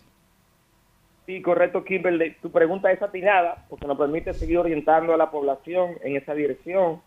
Está como tú establecías, las alcaldías, que son las responsables del ordenamiento y del manejo del territorio, y en este caso la administración, eh, recae en ello. Se ha estado estableciendo acuerdos con personas que han establecido negocios próximos a río, a playa, y esto para nosotros es importante porque somos un país que apuesta al turismo, a la apertura, y en ese sentido lo que estamos trabajando es para estos protocolos que sean respetados por la población. Y en este caso importante el llamado, ya que ocho provincias están en amarillo, y dentro de estas provincias existen varios balnearios, y las lluvias resultan ser una amenaza para quienes deciden eh, ir a hacer disfrute de nuestros recursos naturales. Entonces nosotros lo que hacemos es que a través de la alcaldía nos reunimos con los dueños de establecimientos comerciales que tienen negocios y a la población se le dice el no, uso de estos balnearios porque pone en peligro su vida. A veces cuando las lluvias de manera eh, sorpresiva o muy precipitada eh, pueden aumentar el caudal del río en minutos, puede poner en peligro como pasó en Fiula, en- allá en, en, la, en Bonao, Sí. Entonces nosotros, en este caso, ya ocho provincias están declaradas en alerta amarilla. Se está procediendo a informarle a los dueños de negocios y a la población no hacer uso de los balnearios en estos días que vamos a tener presencia de lluvia significativa en estos lugares. Juan, otra preguntita. Eh, de esas provincias que están en amarillo y de las que, de los municipios que tú conoces, sobre todo la provincia de Santo Domingo, ¿cuáles son los municipios o los territorios, distritos municipales que están en, en mayor peligro por las condiciones de vulnerabilidad con las que viven sus habitantes, cercana a Cañada, Río? Los territorios que siempre cuando pasan inundaciones están en problema en la provincia de Santo Domingo, ¿cuáles son?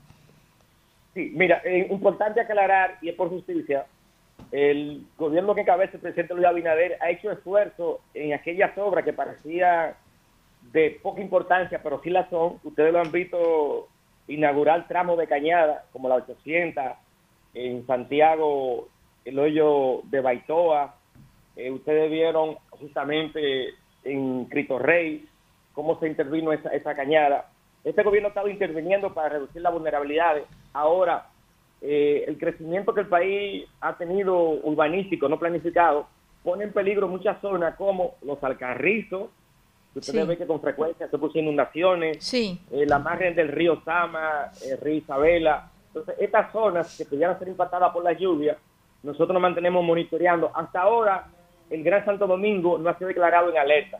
Sí. eh, de manera que no representa un peligro, pero sí las lluvias eh, eh, van a caer acá en el Gran Santo Domingo, de manera que nosotros estaremos monitoreando. Ya ayer la alcaldesa del Distrito Nacional, Carolina Mejía, convocó y se reunió con el Comité de Prevención, Mitigación y Respuesta del Distrito, donde, insisto, eh, las instituciones de socorro y que accionamos en el territorio, nos reunimos y revisamos nuestro plan para de manera anticipada estar muy atentos y poder acompañar a la población que aún se encuentra en espacios vulnerables y que esas vulnerabilidades se está trabajando para mitigarla, para reducirla y con ello eh, eliminar el nivel de peligro que representa habitar en estos espacios no aptos para la vivienda.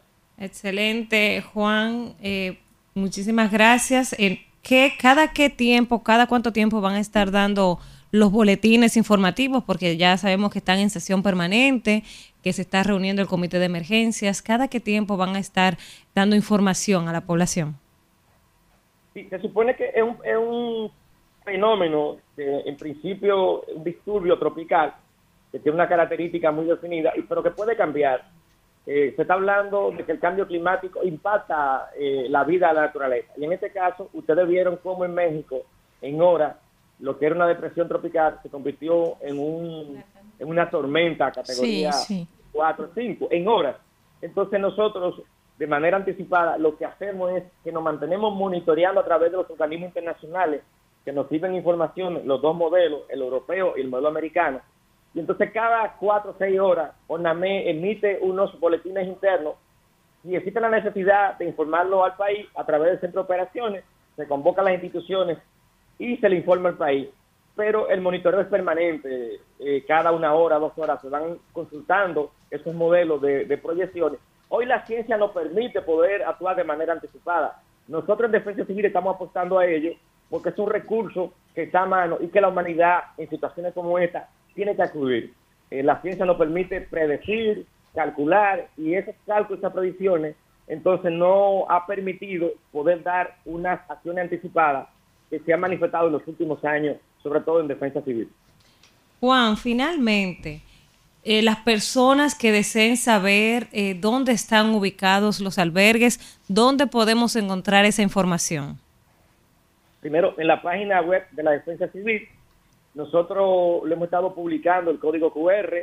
Este debe salir en los medios porque a través de algunas colaboraciones que tenemos con medios impresos, en el día de hoy deben de salir para que la población pueda tenerlo. También en los locales de defensa civil, eh, en las escuelas, se le está indicando a los niños para que lo lleven. Estamos trabajando para cada vez este tipo de recursos tecnológicos, porque en la familia por lo menos existe un celular. Ya es parte de la, de, de la cultura de vida del dominicano, el uso de la tecnología. Por eso estos códigos QR y estos albergues lo hemos estado colocando para que la población pueda saber dónde está el albergue más cercano a su punto de ubicación. Excelente. Aprovechar Kimberly para Sí. enviarle un abrazo, un saludo a ustedes primero porque nos permiten orientar a la población en situaciones como esta y sobre todo a nuestros cientos de voluntarios, más de 1.700 voluntarios desde ayer se encuentran en la calle organizando los albergues, acompañando a la población que se encuentra en espacios vulnerables. bueno. Eh, y esto nos encuentra trabajando en varias acciones, de manera que Defensa Civil eh, siempre eh, tiene presente el valor que representan los voluntarios en el territorio, en esa articulación, que ha sido un recurso importante con el que el país ha contado en situaciones como esta. Para estos voluntarios, desde acá, un saludo y un abrazo desde este espacio, El Sol de la Mañana. Gracias, Gracias, el rumbo de la mañana. Muchas Rumbo de la gracias mañana. a Juan Salas, director de la Defensa Civil, y con él también agradecer a esos cientos de voluntarios que se exponen, exponen sus vidas para salvar la de los demás Sí. dominicanos en momentos como este, donde tenemos aviso de tormentas, que se prevé que va a llover mucho, y también, por ejemplo, con la tragedia que pasó en Bonao, son esos voluntarios los que dan la cara. Juan, también, continuando con lo que dice Danira, y disculpa, Danira, que ustedes puedan ser tomados en cuenta, no sé qué tanto ha hablado el gobierno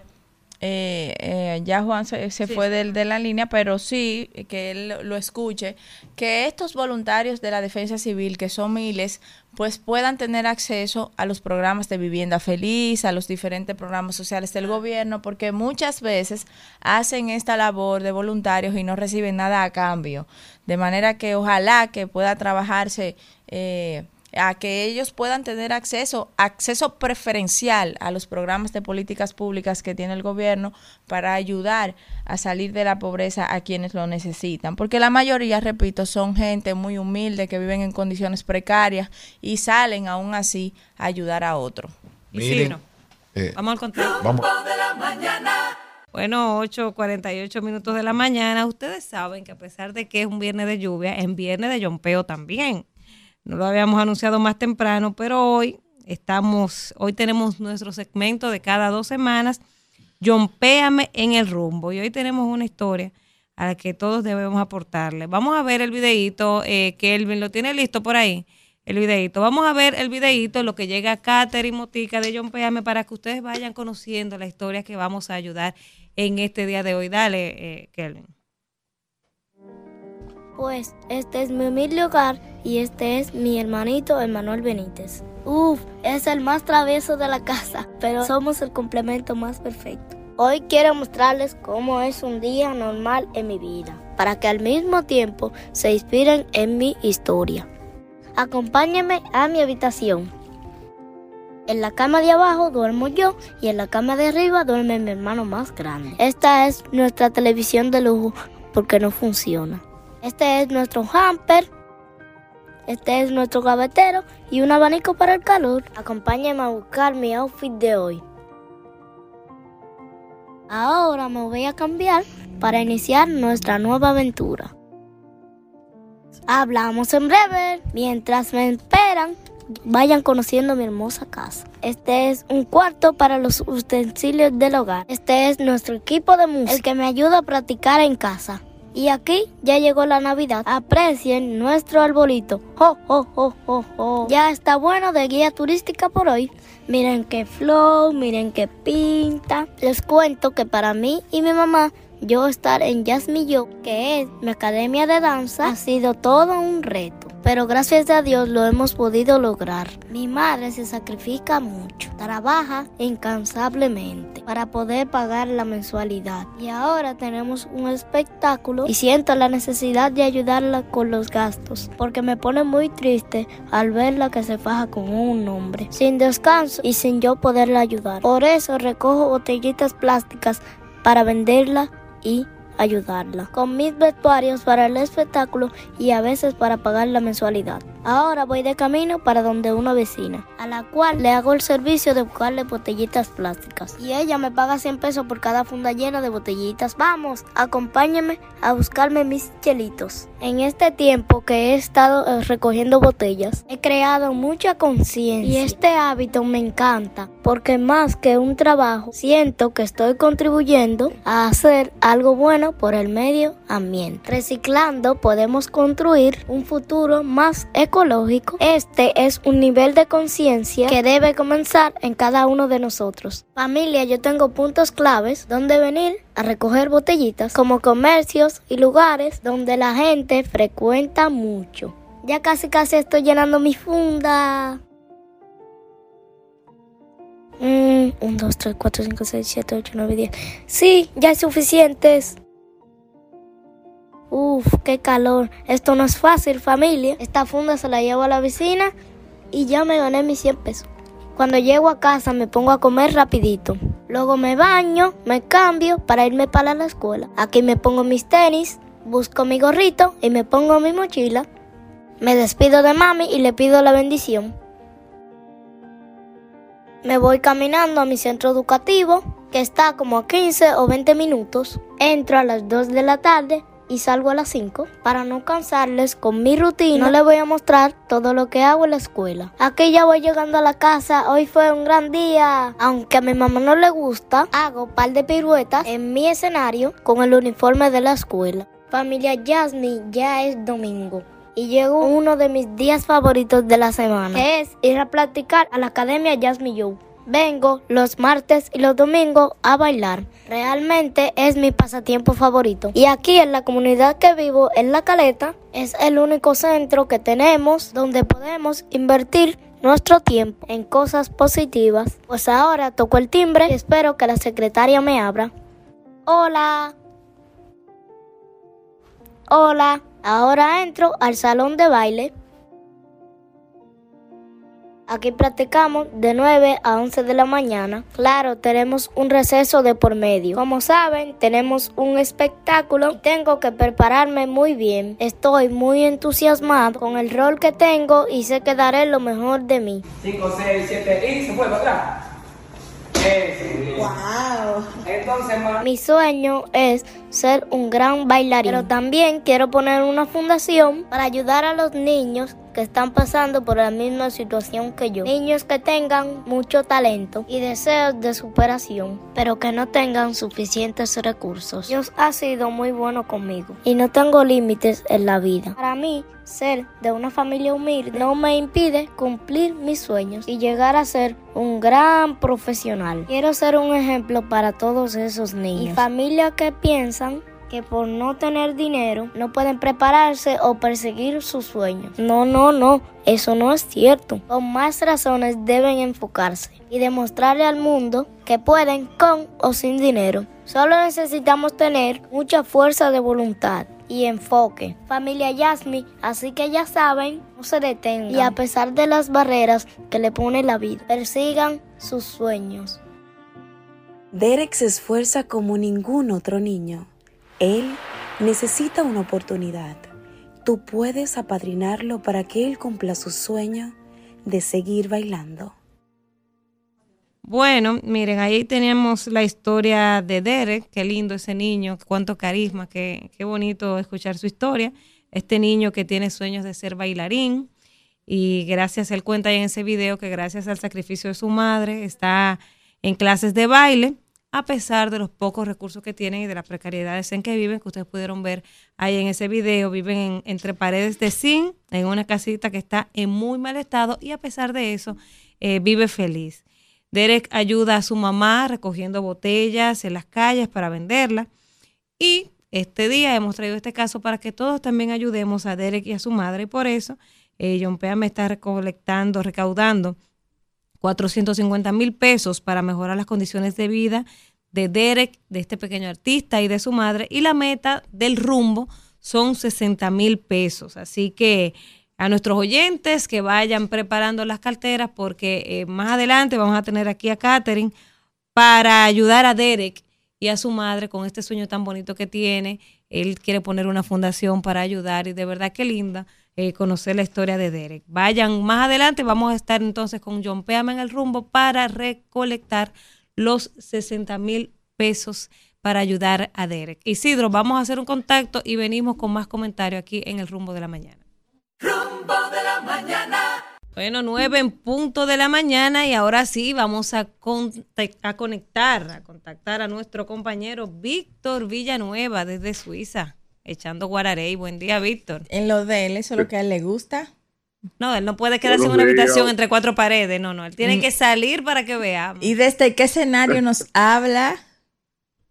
Bueno, yo lamento que aquí no haya ni dengue, ni cólera, ni, el, ni gobierno el PRM. Eh, sé que es difícil como están pasando por allá. Pues quédate por allá si tanto te gusta.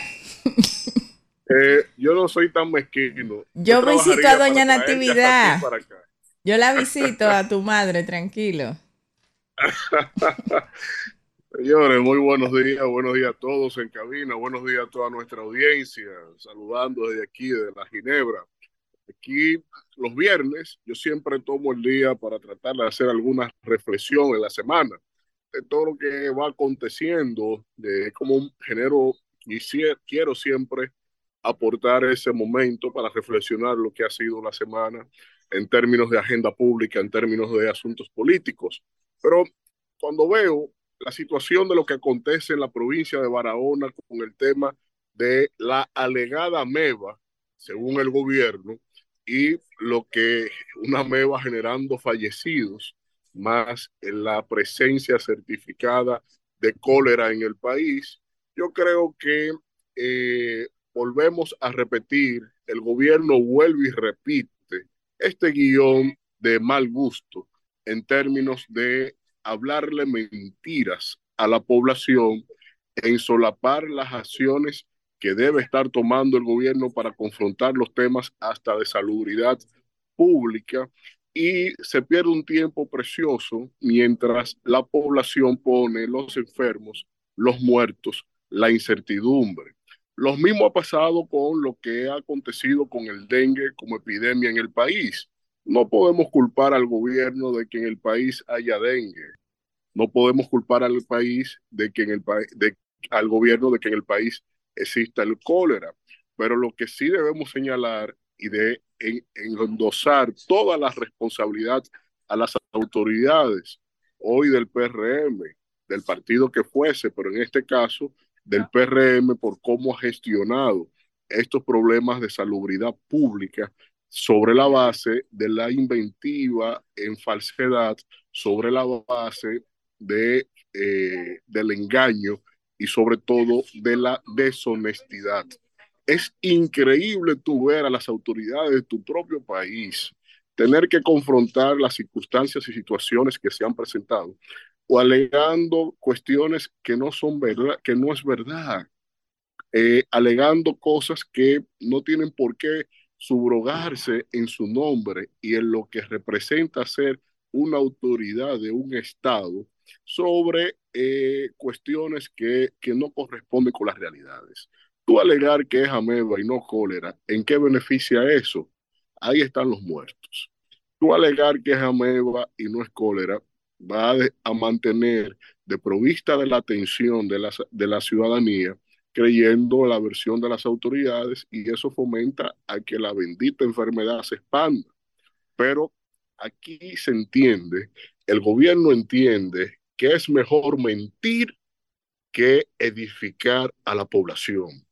Yo no sé qué, qué patología ya eh, es que se tiene desde el área comunicacional de estrategia y del propio presidente que permite eso a lo largo de todos sus mandatos, porque no ha sido la primera vez. Lo del dengue nos dio la cara recientemente, cómo eh, esa epidemia se le fue encima a las autoridades cuando las, los epidemiólogos dominicanos, meses antes de que tuviera esa espiral de impacto en la población, en nuestros niños, en nuestros ciudadanos, se llamaban a, llamaban a las alertas a las autoridades para que se tomara medida y después del escándalo vimos un solo día al flamante ministro de Salud Pública que por su contubernio con la vicepresidenta de la República nadie le ha tocado ni siquiera en que exclame alguna versión de su propia responsabilidad no cumplida. Pero eso no ha sido así tan solo en eso. Ahí veo, por ejemplo, el caso de Anadegas que Anadega señala que las combustibles tienen que bajar eh, por lo menos 14 pesos esta semana.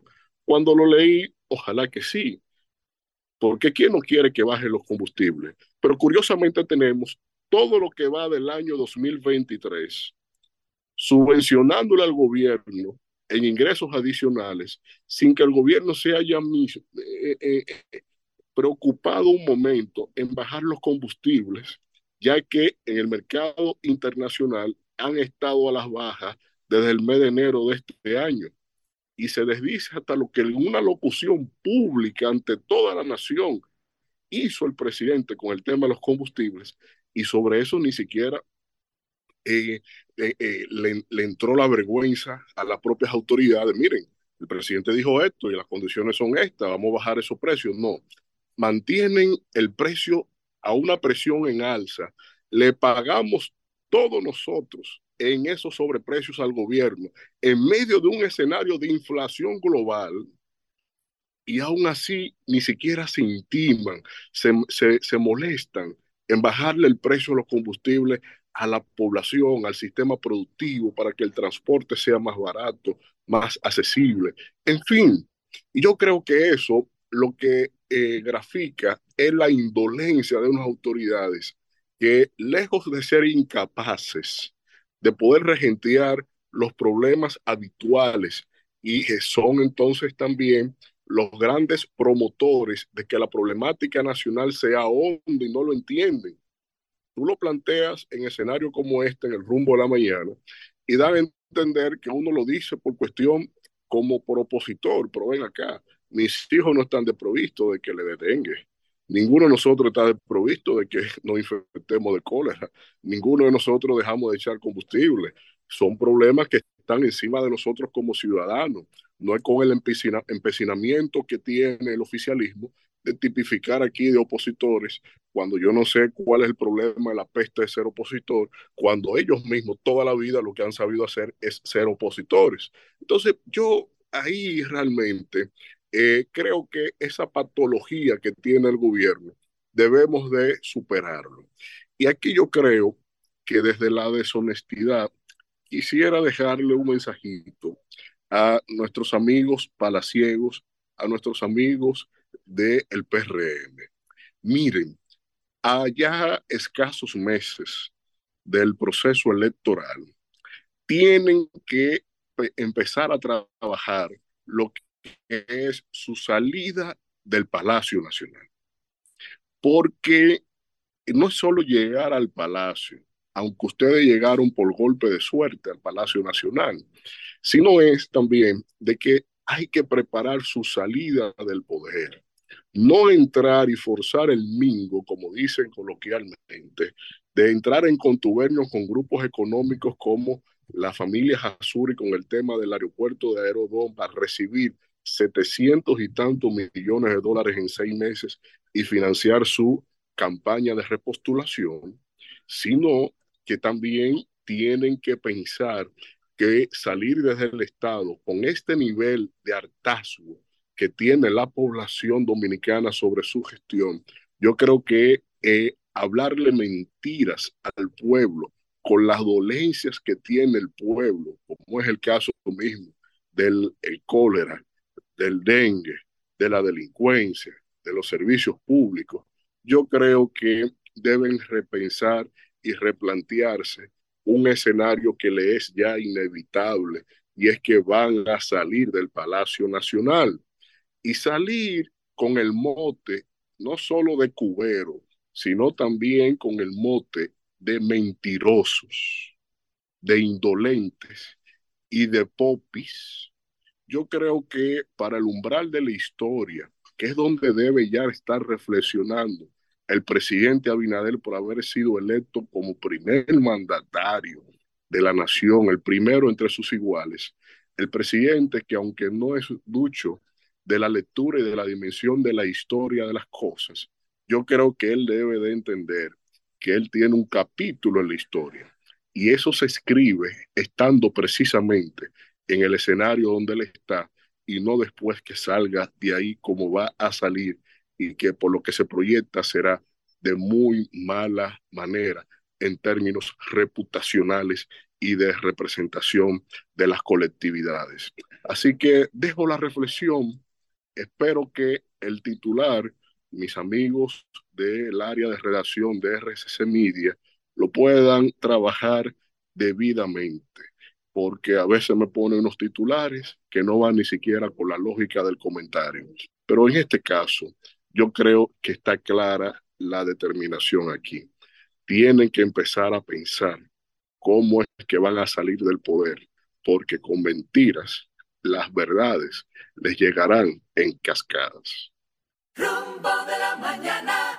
Bueno, 9, 11 minutos de la mañana y ya está con nosotros nuestra querida Catherine Motica. La heroína, Catherine Motica Hoy de vamos a Yompeame, yompear, ese caso tan que está lindo. despierta de la- desde las 4 de la mañana con su bebé. fácil. 4 y 15, para que sea 4 y exacto. 15, esto Cuatro no y es 15, fácil. eh. Claro. Pero te está ayudando Vida el papá. vida Digo, caótica- está está asumiendo, asumiendo. el Vida papá. caóticamente Sí, hermosa. él me lo pasa y se duerme. Pero lo pasa. Y tú no sabes pasar para atrás. Te voy a enseñar a pasar para atrás. No, lo que pasa es que la que tiene la Y que yo no ella. sé. No, bueno, pero está bien, pero ordeña antes tú dejas la lechita ahí. Bueno, pero está bien, ok. Esos trucos, esos trucos te los damos. Te lo damos fuera del aire. Miren, ¿Qué pasa señores. Pasa Hoy atrás. conocimos el caso lindísimo de Derek, un niño con mucho carisma. Qué lindo ver Sí. a Derek contar su historia eh, muy bonito mostrarnos sus casas. Entonces, vamos a jumpear hoy, Catherine. Cuéntanos de Derek, que aunque ya lo conocimos, pero cuéntanos Claro. eh, de Derek. Sí, mire, nosotros vimos ese niño y nos impactó porque también quise traerlo, porque no quiero traer que solamente cosas tristes, sino también cosas bonitas, cosas que inspiran. Él es un niño bailarín, así como ustedes lo ven, Derek tiene falsemia y a veces sufre crisis. Pero el día de hoy estamos aquí porque nos faltan 60 mil pesos para comprarle un terreno para que se le pueda construir la casa. Nosotros tenemos varias instituciones que se han ofrecido a, a la construcción de la casita, pero necesitamos un terreno, señores. Eh, porque donde ven, donde ustedes ven que van a ver donde él vive es invadido, entonces eh, no podemos hacer una casa en un, espacio, como ustedes comprenderán, así. Entonces son 60 mil pesos, la meta de hoy yo creo que es una de las de las más pequeñas que hemos traído incluso. Sí. Sí. Y eh, tengo fe de que lo vamos a lograr con el apoyo de esta bella y hermosa comunidad. Sí, yo sé que sí, yo sé que es una meta que vamos a alcanzar en poco tiempo y tenemos una comunidad que siempre dice que sí, cada vez que le tocamos la puerta y sobre todo la puerta de su corazoncito y con casos tan bonitos como este de Derek. Vamos a poner una parte, eh, Isidro y Kelvin, del caso de Derek para que la gente escuche qué lindo habla Derek, cuánto carisma tiene este niño y así nos, nos motive eh, mucho más a ayudar a esta causa tan bonita. Adelante, Isidro. Pues este es mi humilde hogar y este es mi hermanito Emanuel Benítez. Uf, es el más travieso de la casa, pero somos el complemento más perfecto. Hoy quiero mostrarles cómo es un día normal en mi vida, para que al mismo tiempo se inspiren en mi historia. Acompáñenme a mi habitación. En la cama de abajo duermo yo y en la cama de arriba duerme mi hermano más grande. Esta es nuestra televisión de lujo porque no funciona. Este es nuestro hamper. Este es nuestro gavetero y un abanico para el calor. Acompáñenme a buscar mi outfit de hoy. Ahora me voy a cambiar para iniciar nuestra nueva aventura. Hablamos en breve. Mientras me esperan, vayan conociendo mi hermosa casa. Este es un cuarto para los utensilios del hogar. Este es nuestro equipo de música, el que me ayuda a practicar en casa. Y aquí ya llegó la Navidad. Aprecien nuestro arbolito. Ya está bueno de guía turística por hoy.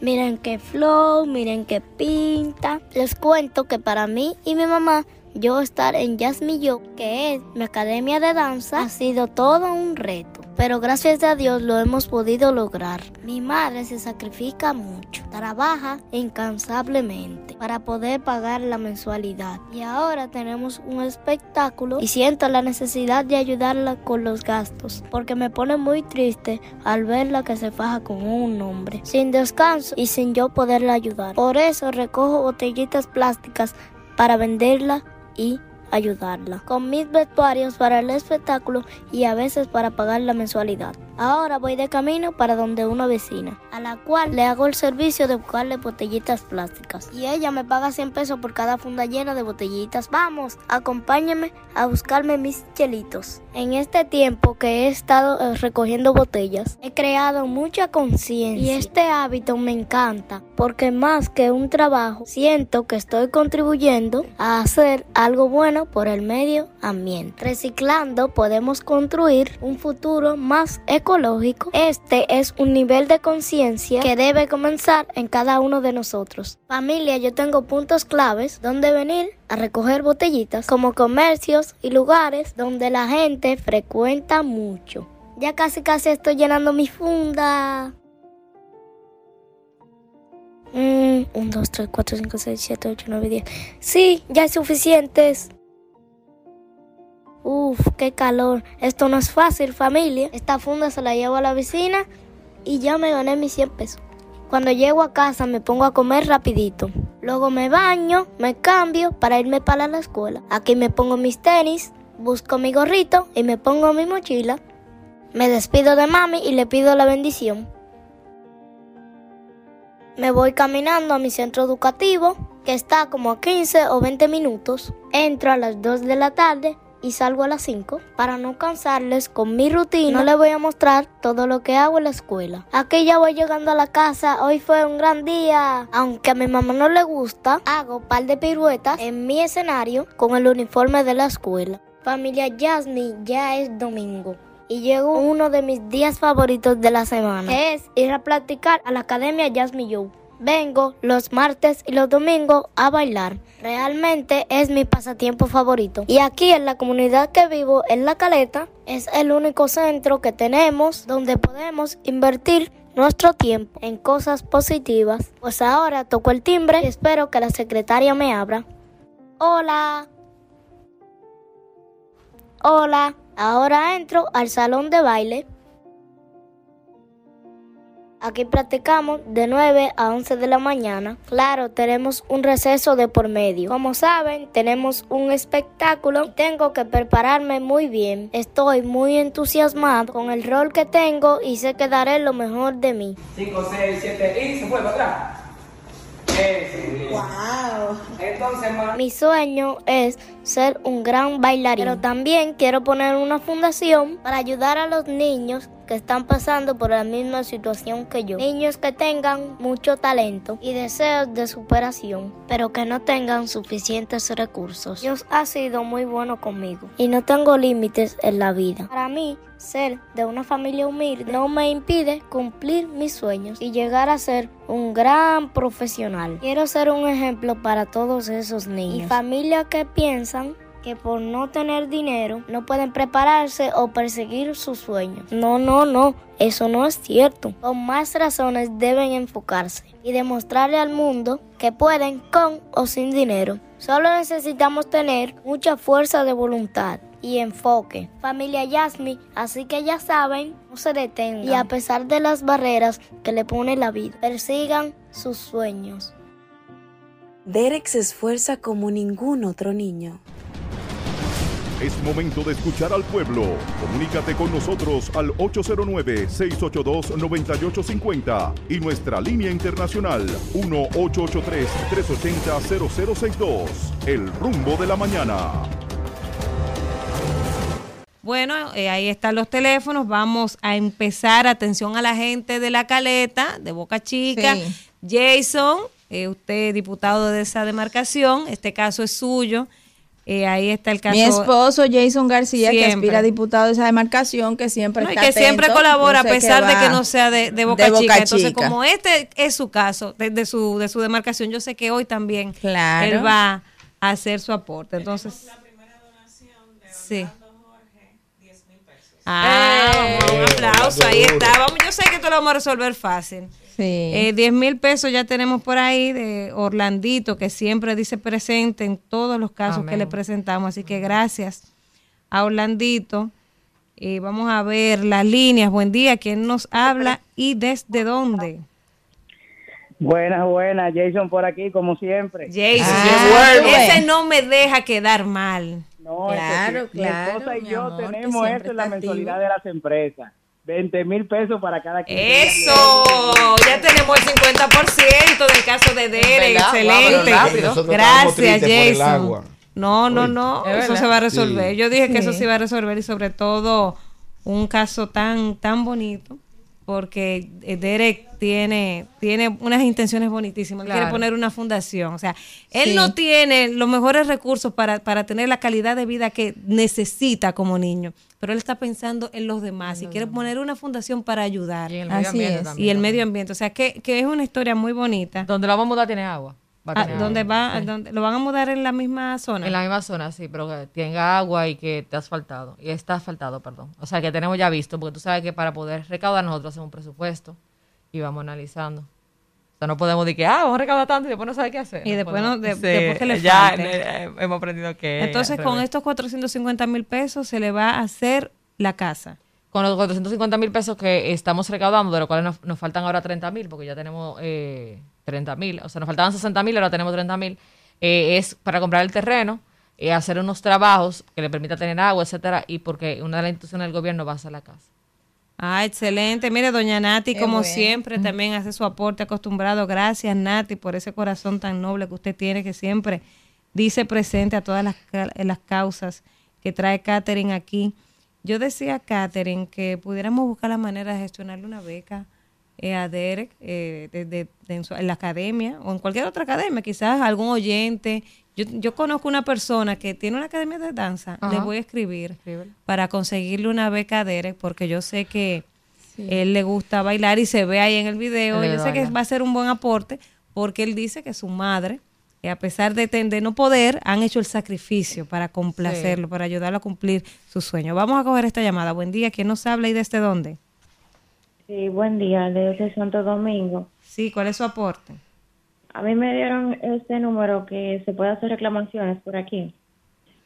Eh, no, ahorita a las 10 eh, denuncias, no reclamaciones, denuncias. Pero ahora mismo estamos en un segmento para recaudar fondos. Entonces llámenos a las 10 de la mañana y ahí vamos a estar recibiendo las denuncias. La gente del otro rumbo, que hablan mucho, los veo lento, los veo lento con las donaciones para Derek, que ya solo nos faltan 30 mil pesos, bueno, 29 mil 500.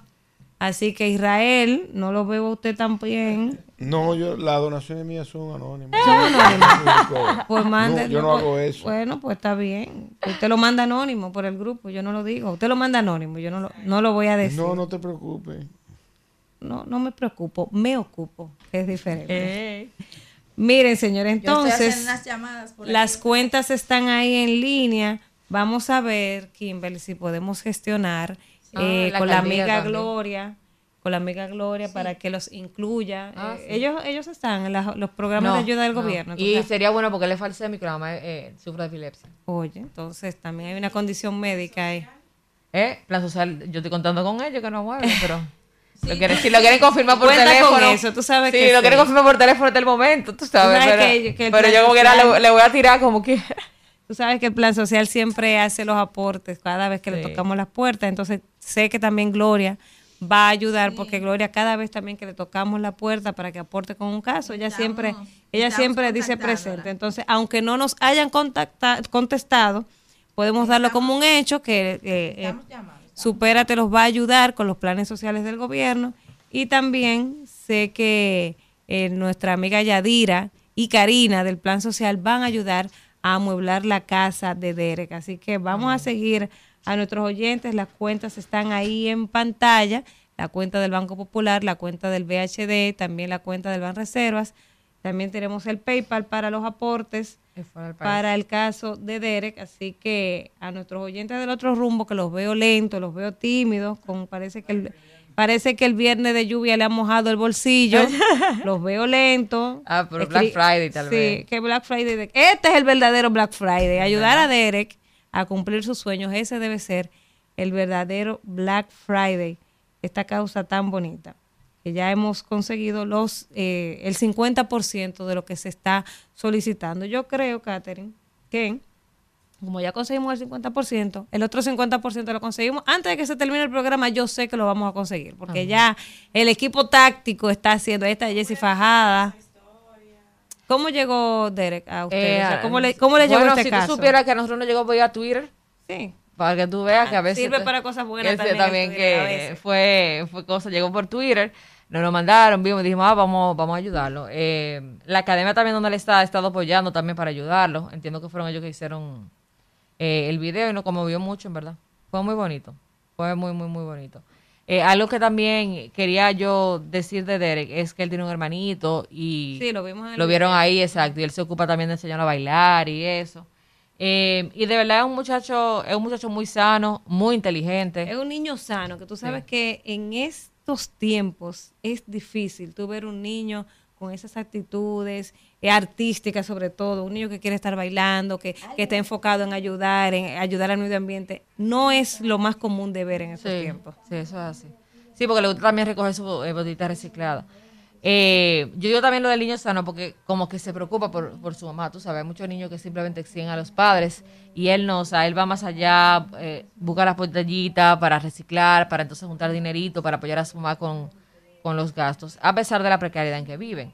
Eh, pero yo sé que para Derek, gracias a Dios, lo, lo vamos a lograr realmente. Sí, yo sé que sí, yo sé que ahí está Kimberly Fajada moviendo cielo, mal y tierra para ayudar a este caso de, de Derek, que yo sé que vamos a conseguir mucho más de la meta que Sí, hemos- estoy aquí con la gente del Plan Social, nuestra madrina de siempre, doña Yadira Enríquez, una de las mejores funcionarias de este gobierno, como activa, siempre. una de las más La activas. más activa, la más solidaria. En medio de este fenómeno que están, esa gente tan fajado, no dejaron de estar atento a esta causa de John Péame. Acaba de decir que cuenten con todos los aranceles del hogar que necesite y con la inclusión, el programa de las compras para esta familia. Gracias a Karina Santana, que es su directora de comunicación, que siempre está atenta también a nosotros. Gracias, Karina. Gra- Gracias. ¿Cómo es, eh, Kelvin? Bueno, entonces vamos, eh, Jesse, a, vamos a hacer un contacto entonces. Y yo sé que antes de que termine el programa, ahorita yo voy a pasar el balance de todo lo que conseguimos para DERES, porque yo sé que sí, que vamos a, a lograr la meta y un poco más, como estamos acostumbrados aquí. Así que gracias, Catherine, por traernos esta historia tan bonita de DERES, que yo sé que a partir de hoy le vamos a transformar la vida. Muchas gracias, gracias a ustedes. Isidro, Kelvin, vamos. Rumbo de la mañana. Bueno, 9.30 minutos de la mañana. Vamos de inmediato con el comentario de mi hermana Kimberly Tavera. Gracias, hermana Danira Caminero. Y la verdad es que este segmento de John Pea me siempre deja a uno emocionado con las cosas que se pueden hacer por los demás. Eh, señores, sí, en el día de hoy, como ustedes ven, yo estoy súper contenta porque anoche estuve con mi familia en el play, mis cinco niños, mi esposo y yo, y pudimos disfrutar la- de la alegría de una de las pasiones del pueblo dominicano, que es el béisbol. Y nosotros eh, tenemos a la familia dividida porque una parte es liceísta, Jason, lo, eh, Jaylina, Jalen, y otra parte, Carla, Elena y yo, somos escogidistas. Y aparte de eso está el bebé que tiene su corazón dividido todavía. Pero sí, eh, como nosotros, muchas familias acuden en esta temporada de béisbol invernal al estadio de béisbol al Quisqueya y a todos los estadios que tenemos diseminados por el país en búsqueda de alegría, de entretenimiento sano y disfrutar viendo las mascotas, viendo eh, el, el juego como el dominicano de manera jocosa, pues se divierte con este, este deporte, que es un deporte que ha generado muchos beneficios, no solamente a nivel de entretenimiento para los dominicanos y dominicanas que nos gusta, que simpatizamos por él, que lo que, que dentro de nuestra historia también en su momento lo hemos practicado en alguna de sus versiones, sino que también en los barrios es una de las vías para salir de la pobreza. Y en ese sentido yo he hablado mucho sobre cómo podemos abordar con una gran estrategia desde las escuelas que puedan construirse las infraestructuras necesarias para que dentro de las mismas, pues los ciudadanos, en este caso los estudiantes, los niños, los jóvenes, puedan tener acceso a practicar el deporte que prefieran, sobre todo los que son más populares en el país, como es el caso del béisbol. Y eh, lo digo porque el dominicano tiene una gran inteligencia deportiva, así lo demuestran las grandes firmas que hemos tenido en el país, que ha ocasionado que no haya un solo niño o ni un solo niño. No importa que sea eh, de, clase media, no importa que sea mm, que viva en condiciones de vulnerabilidad o sin importar la clase en la que viva la familia, siempre sueña con que su hijo sea pelotero y que pueda llegar a grandes ligas. Es un asunto eh, no solamente de salir de la pobreza, sino de orgullo, de, de- de preferencia por este deporte que lo tenemos en la sangre y que está bien arraigado en nuestra cultura y que desde tempranito mandamos a nuestros hijos a un play. Y lo digo, decidí hablar de este tema hoy porque como dije, también representa un gran negocio eh, y cómo esto se traduce en oportunidades para nuestros hijos y cómo ellos a su vez pueden aprovecharlas sin caer en, en lo que ya hemos visto que han caído muchos, que es en leccionarse y entonces se quedan sin nada. O fruto de gastar este dinero sin, ningún, sin ninguna asesoría financiera, pues también entonces lo pierden todo y se van a la quiebra y terminan sus años de vida habiendo sido millonarios, pero sin haberse quedado con absolutamente nada de, de estos recursos. Entonces, a mí me llama poderosamente la atención, que lo he dicho en una gran cantidad de veces, las grandes cantidades de dinero que mueve este negocio, sin embargo, no hemos sabido capitalizar las oportunidades y traducir esto en bienestar para nuestra sociedad, sobre todo para los barrios del país. Y yo quiero traerle algunos números, compartirlos con ustedes, porque eh, no solamente el dominicano juega en la Lidón Dominicana, sino que aspira, que es su principal aspiración, a llegar a jugar a las grandes ligas. Y las grandes ligas, ustedes saben que el COVID afectó mucho también este deporte porque la gente no podía acudir a los estadios. Y en el 2019, que fue el año anterior a la pandemia, que pues las recaudaciones de grandes ligas fueron de 10.700 millones de dólares. En el 2022 cerraron con 10.800 millones de dólares, aunque el 6% de los fanáticos que iban y que fueron en el 2019 no acudió en este 2022, quizá porque va a tardar un tiempo en recuperar recuperar el hábito de asistencia a los estadios, yo creo que se recuperó muy rápido. Sí ha habido un crecimiento en los ingresos que ha generado el negocio de las grandes ligas, el negocio del béisbol, porque las grandes marcas, las grandes cadenas televisivas y los patrocinadores, pues han contribuido en gran medida a que este negocio se siga fortaleciendo. Yo quiero que ustedes sepan que nada más la cadena Turner Sport le dio 3.200 millones de dólares por los próximos siete años. Sí. Y eh, estos tras firmar un contrato en junio del 2020. También está grandes cadenas como ESPN y Fox. También están el tema de los patrocinadores. Ustedes ven que hay muchos estadios que llevan el nombre incluso de algunas marcas. Estas marcas se hacen bajo convenio por ejemplo, está Minute Maid Park de los Astros, que pactó 170 millones de dólares por los próximos 27 años. Y así también está la Nike, está Amazon, que Nike es su principal patrocinador. Y así recogen una gran cantidad de recursos entre los patrocinadores, las cadenas de televisión nacional e internacional, sobre todo las de que transmiten los deportes, y eso les permite pues eh, acudir a países como el nuestro en búsqueda de grandes talentos. En el país, en el año pasado, se produjeron por encima de 360 millones de dólares, produjo para la economía nacional y una gran cantidad de empleos. Esto se traduce en 21 mil millones de pesos. Y en la Liga Dominicana, la Lidón, pues ahí se recaudan entre 150 y 100 millones por equipo. Depende de si es un equipo, por ejemplo, como el Licey, las Águilas y el Escogido, que andan en un rango de 150 millones. Y están las estrellas y los demás equipos que tienen menos fanáticos y recaudan entre 100, 120 millones eh, anuales por cada temporada. Entonces, esto nos lleva a ver dos factores.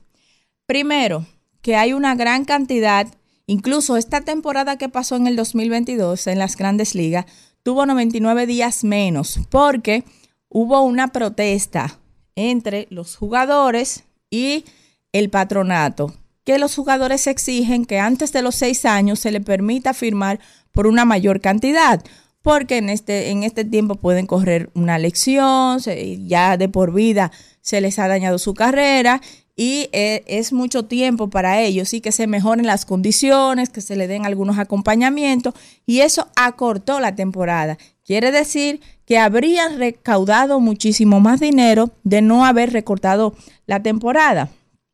Entonces, ¿cómo se traduce esto al país? Donde hemos aportado una enorme cantidad de peloteros, nada más el Banco BHD, por ejemplo, ellos cuentan cómo a través de esa entidad se han firmado más de 3.000 peloteros dominicanos. Y que evidentemente esto ha impactado la economía. Ellos incluso han generado un programa de acompañamiento para estos peloteros para que no despilfarren el dinero ni lo desperdicien y también programas de inversión donde le enseñan cómo poder convertir, multiplicar ese dinero con, a través de diferentes inversiones que puedan realizar. Y así hay muchos otros programas de entidades financieras del sector privado.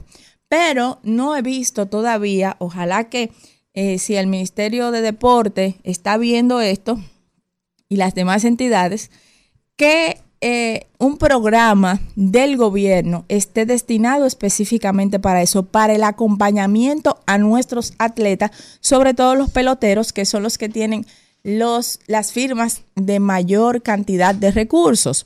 Entonces, esto es interesantísimo porque es un deporte al que todo dominicano le hace simpatía, le hace gracia, lo sigue, la gran mayoría de dominicanos está muy interesado en este deporte, motiva a sus hijos a practicarlo y yo creo que el Estado dominicano pues debe eh, proveer algún tipo de política pública para que todos esos jóvenes que están buscando realizar sus sueños a través del béisbol, que están dentro de esos 360 millones de dólares, 21 mil millones de pesos que ha beneficiado la economía dominicana a través de las grandes ligas y entre otros casi mil millones de la Lidón, pues pueda ser aprovechado no a corto plazo, sino a largo plazo y que pueda impactar la vida positiva de esos jóvenes y no que terminen en tragedia o que cuando tengan una lección, pues ahí mismo se termine se termine su vida útil para estas grandes ligas.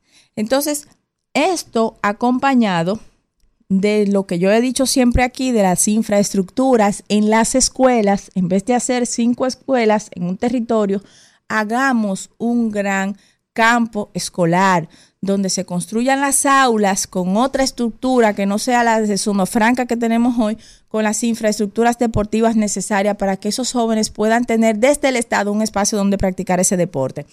Oigan, ¿por qué lo digo hoy? Lo, vuelvo a repetirlo. Aparte de que nosotros ayer estuvimos en el estadio de béisbol buscando el entretenimiento, como todas las familias dominicanas lo hacemos, eh, hay una joven que me ayuda con mis hijos en casa, se llama Ariane y ella es de Asua. Y ella me decía, mi hijo estaba practicando en una liga deportiva y dejó de practicar, él mismo dejó de practicar. Y ella le preguntó, ¿por qué, mi hijo, dejaste de ir al, al play? Y el niño le dijo, porque el entrenador me pidió 250 pesos mensuales. Es una cantidad, claro, bajita, pero el niño ni siquiera le comunicó a su mamá que de inmediato le dijo, tú me hubiese dicho, yo te lo doy, sigue yendo a tu play. Pero el mismo niño se limitó. ¿Sabe por qué? Porque hasta los niños entienden que los recursos, eh, cuando se viven en condiciones precarias, son una limitante. Y hasta ellos están adaptados a vivir en esas precariedades económicas.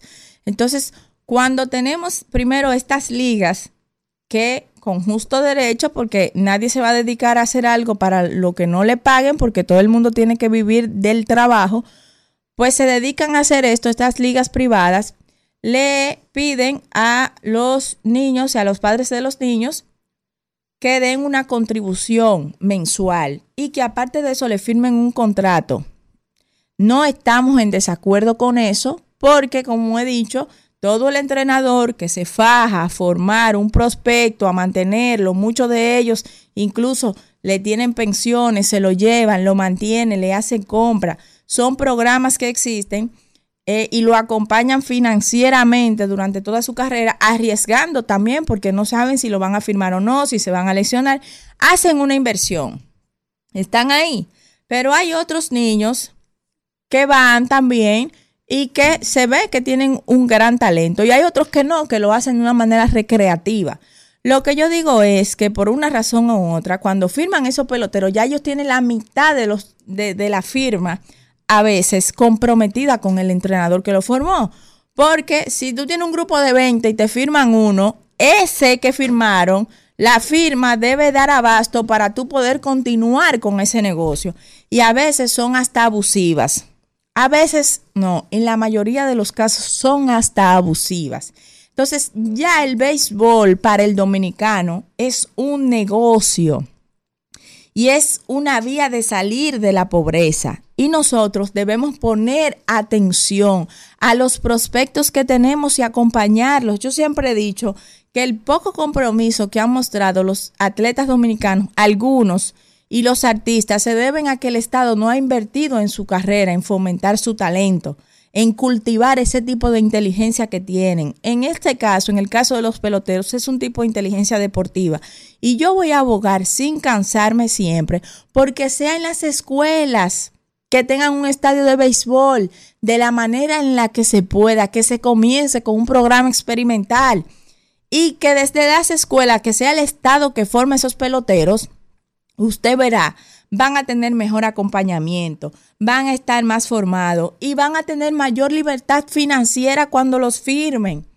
Porque no le van a deber a una academia privada esa firma, porque quizás es el inicio de una larga carrera, pero quizás es la única oportunidad, porque a veces se lesionan, ¿qué es lo que pasa más?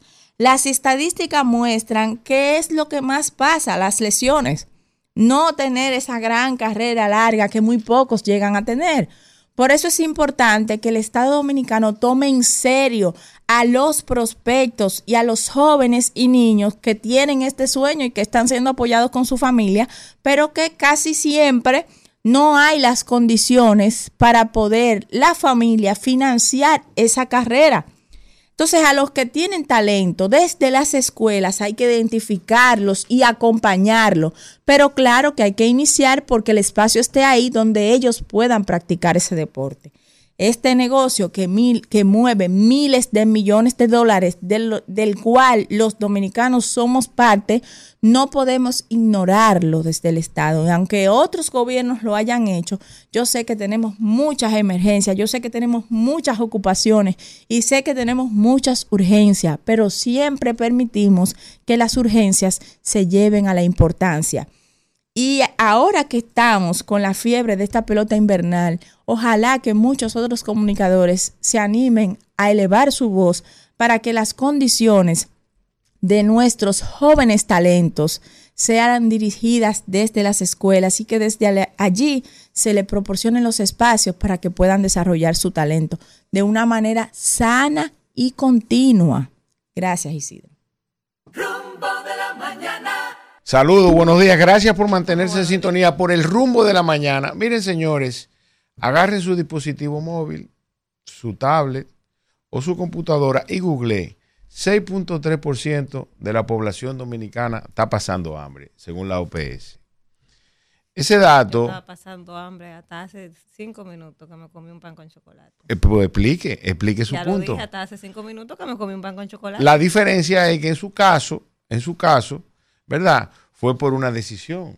Cuando usted se levantó esta mañana, que abrió la nevera, yo estoy seguro que usted no se desayunó porque no encontró qué decidir coger de su nevera. No, sí, porque está llena. Tú sabes. No es como dice Pero a lo que se refiere a la OPS, la Organización Pan- Panamericana de la Salud, eh, es al respecto de ciudadanos que a veces se le pasa el día, le dan las 4, las 5, las 6, las 7, las 8 de la noche y no han comido. Ese número prevalece. ¿Qué significa que prevalece? Que lejos de alejarnos de él, ¿verdad? Simplemente nos acercamos año tras año. En, el caso de República Dominicana, y aquí eh, en alguna medida, ¿verdad? Estoy justificando al gobierno eh, actual de República Dominicana, puesto que han habido algunas dificultades en los últimos tres años relacionadas con el COVID, con el tema de la guerra entre, entre eh, Rusia y Ucrania, que en alguna medida han colaborado con que la situación económica en sentido general no le haya permitido al gobierno, tal vez, eh, llegar a esos casi 700 mil dominicanos que pasan hambre. Eso dice la OPS, no lo digo yo, googleelo. Y por otro lado, y no menos importante, que esto sí estaba previsto, a ver qué dice Danira ahí, eh, las exportaciones con Haití se cayeron en un 64.5%. No fue que se embollito, porque eso se sabía que iba a sí, pasar. se sabía, pero hay que decirlo. Ah, porque sí, resulta que nos autoembargamos sin ninguna necesidad. Y aquí, Danira, entonces, el comentario que siempre he hecho, una recomendación. República Dominicana necesita hoy, mañana y siempre mantener nuestra frontera cubierta, cada centímetro de ella, con la cantidad de recursos que sean necesarios. Miren, eso nos va a permitir regularizar la migración haitiana. Ustedes saben lo que representa el tema de la migración haitiana desde el punto de vista de lo que nos cuesta la salud pública de esos haitianos en República Dominicana que consumen el 36% del presupuesto para parturientas en República Dominicana. Hay hospitales que nada más hay parturienta haitiana. Entonces, si nosotros fortalecemos la frontera, ¿verdad? Eso se normaliza. Segundo, y muy importante, porque e- e- ese presupuesto de salud hay que pagarlo, ¿verdad? Es entonces que vamos a formalizar la economía con Haití. Ese 64%, Danira y, Kimberly. y Kimberly, mi perra hermosa amiga, ese 64% es el comercio formal, lo que se registra a través de las aduanas. Eso no se refiere a, a lo que cruzan en bulto, a, lo- a los sacos de arroz que se tiran por la frontera de manera informal. Entonces, en ese orden, ¿verdad? No autoembargarnos como hicimos, sino proteger nuestra frontera, que fue lo que se debió hacer eh, en todos los órdenes. Mientras ¿Cuánto representa eso en dinero, Kimberly? En dinero ahora, que es la cifra importante que hay que saber. 59 millones de dólares fue la cantidad de dinero que dejó de recibir en promedio de manera formal la economía dominicana. Eso es importante que la gente lo sepa. Mira, Israel, es, es muy bonito como tú lo planteas desde el punto de vista económico, pero había una situación que, que todo el mundo la conoce y cuando la patria está en peligro, eso pasa a un segundo plano. Hoy la oposición critica las medidas tomadas. No, pero Israel es increíble. Mira, haciéndome mueca, wow. Para desenfocarle. quien lo Hoy ve- la oposición serio. critica las medidas tomadas por el gobierno, pero evidentemente para la población en ese momento que sabe que Luis Abinader tuvo mano dura, si no lo habría hecho de esa manera, entonces hoy estuvieran diciendo, era un mano flojo. Pero ¿cuáles son los resultados de haber otro". hecho eso? ¿Cuáles son los Tú ves, resultados? a- Mira. ahí, a- aquí que tú y yo vamos Eh, a tener. eh, es que- no, vamos a ver eh, ¿qué- ¿cuáles cuál son fue el resultado. ¿Cuáles son las propuestas de Isidro, ustedes? siguieron haciendo ¿Cuáles no son el las canal, propuestas de ustedes? Lo siguieron Violan haciendo. un acuerdo internacional, violan un tratado que se hizo con el uso de las aguas bilaterales que tenemos. Siguieron el el gobierno canal. hace la denuncia por las vías correspondientes. El canciller ha explicado en diferentes medios todo lo que se hizo con relación a eso y Abina- Luis hizo lo que le correspondía hacer en ese momento. Ahora ustedes como oposición tienen que hacer No, su no, trabajo yo, porque lo- diciendo, claro que sí, ah, palos y boga y palos y no boga. Si no, No. lo hubiera hecho, también habrían dicho, es un flojo, mira, es un permisivo, mira lo que hace. No, hay un nuevo orden fronterizo, esa es la realidad. Hay un nuevo orden fronterizo. Hay, Ahora hay bien, un nuevo ¿qué orden te- fronterizo ¿Qué debe hacer el gobierno? que no Buscar está produciendo mercados. ningún Cuando resultado. tú me permitas. No hay ningún resultado. Eso. Eh, ¿Qué debe hacer el gobierno? Buscar nuevos mercados. Por ejemplo, Para los aduana productos importados que estamos instruyó y aduana instruyó a las MIPIMES y emprendedores para que exporten a otros mercados. Ahí le estaban hablando de los plazos, de la permisología, de control de calidad, de todo lo que tienen que cumplir. Porque exportar para, para Haití era muy fácil, no había que cumplir con esto, no había que cumplir con aquello. Es más, yo creo que eso nos ha convenido porque eso va a elevar los estándares de calidad para nuestros ves, exportadores. ah, te voy a dar esa, Y te los voy- va a te voy a ayudar a, organizarse y los va a ayudar a tener acceso a la banca. Aquí tenemos el Bandex. El Bandex en el sector salud, por ejemplo, acaba de invertir, creo que fueron eh, eh, 170 millones en la clínica, en la clínica Cruz, Cruz Jiminián, que es una fundación que hay, y así en diferentes proyectos. O sea que nosotros vamos caminando hasta hacia donde tenemos que caminar y nunca la soberanía nacional ni el Estado puede dejar de hacer lo que tiene que hacer a nivel de diplomacia con la madurez política que ha demostrado por las vías correspondientes para pensando en un mercado que además de que es cierto que se produce esa cantidad que tú acabas de decir y que beneficia a sus productores, pero también por una frontera por donde pasan armas, por donde pasan drogas, por donde pasa por el desorden que había ahí. Entonces había que poner orden ahí. Pero y yo- por el desorden pero- que hay en Haití no, también. yo no estoy, yo no estoy en desacuerdo contigo, porque ta- no estamos discutiendo nada, tú sabes, estás diciendo lo mismo que yo estoy diciendo. República Dominicana necesita proteger cada centímetro de su frontera. Ah, pues perfecto. No ¿Tú estás de acuerdo así, no que así, no así bloquearla. Pues el bloqueo, lamentablemente, mi amiga Kimberly, yo quisiera decir lo contrario, no ha producido nada ¿Y bueno. cuál es el bloqueo que hay? Primero, Yo, bueno, eh, se tuvo que abrir la frontera de manera obligatoria porque ya los empresarios y ciudadanos haitianos, dominicanos en República Dominicana, que dependen de la economía haitiana, tuvieron que regarse Pero se allá en agotaron Dajabón. las vías diplomáticas Entonces, el, el- correspondientes. el hecho es, el hecho es que no se debió hacer, no se debió hacer. ¿Por qué? Porque expusimos todas nuestras, nuestras cartas, todas nuestras alternativas y no, y no obtuvimos ningún resultado de ella. Ese, ese es mi planteamiento simplemente. Y lejos de agregarnos valor, ahora mismo los empresarios dominicanos, para que tú tengas una idea, Kimberly, la empresa César Iglesias, que recientemente eh, se abrió a los mercados de valores en República Dominicana, ¿verdad? Sus acciones se cotizaban alrededor de 150, 160 pesos cada acción. Y hoy perdieron cerca del 40% de Ok. su valor. ¿Por qué? Porque su principal cliente era Haití, uno de sus principales Mira, Israel, clientes. Entonces, yo quiero que tú le digas eh, al país, porque tú que has pensado en eso, también tú pensaste en una solución política a la crisis, a las crisis. ¿Cómo tú habrías tratado la se, crisis? se planteó Sí. una inmensa cantidad de veces. Pero Lo que pasa es que cuando esas aquí. soluciones no se quieren ver, ¿verdad? No se ven, tú te haces el ciego un millón de veces. La primera fue esa, mantener el diálogo sin tomar decisiones extremas como la que tomó el gobierno de Luis Abinader, de manera unilateral y sin el apoyo internacional, que es bueno que tú lo sepas, ¿verdad? Sí.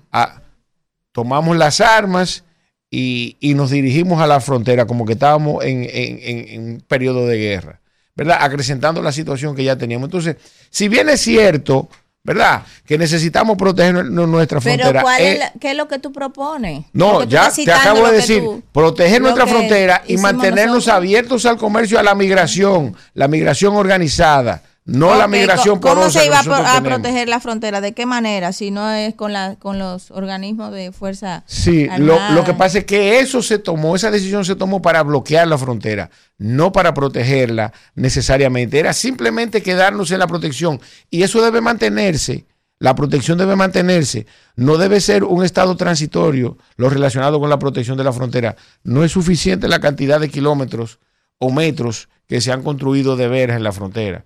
Que de hecho no se ha instalado todavía ningún tipo de tecnología, salvo blocks, varilla y, y la verja en relación al tema. Y vuelvo y te digo, el tema es que nos está afectando en términos económicos, una situación que ya es crítica. Bueno, Isidro, vamos al contacto. No estoy de acuerdo. 10 minutos de la ma- 10 en punto de la mañana. 10, un minuto, Isidro. ¿Vamos a hablar con la gente o con qué vamos? Vamos a buscar view. No, ningún bucaview. ningún bucaview. Tira los teléfonos, Isidro, por favor. Es momento de escuchar al pueblo. Comunícate con nosotros al 809-682-9850 y nuestra línea internacional 1-883-380-0062. El rumbo de la mañana. Buen día, ¿quién nos habla y desde dónde? Niolca Díaz desde Paraíso Barahona. Súbelo, Isidro. Buenos días, rumba. Hola, ¿de dónde?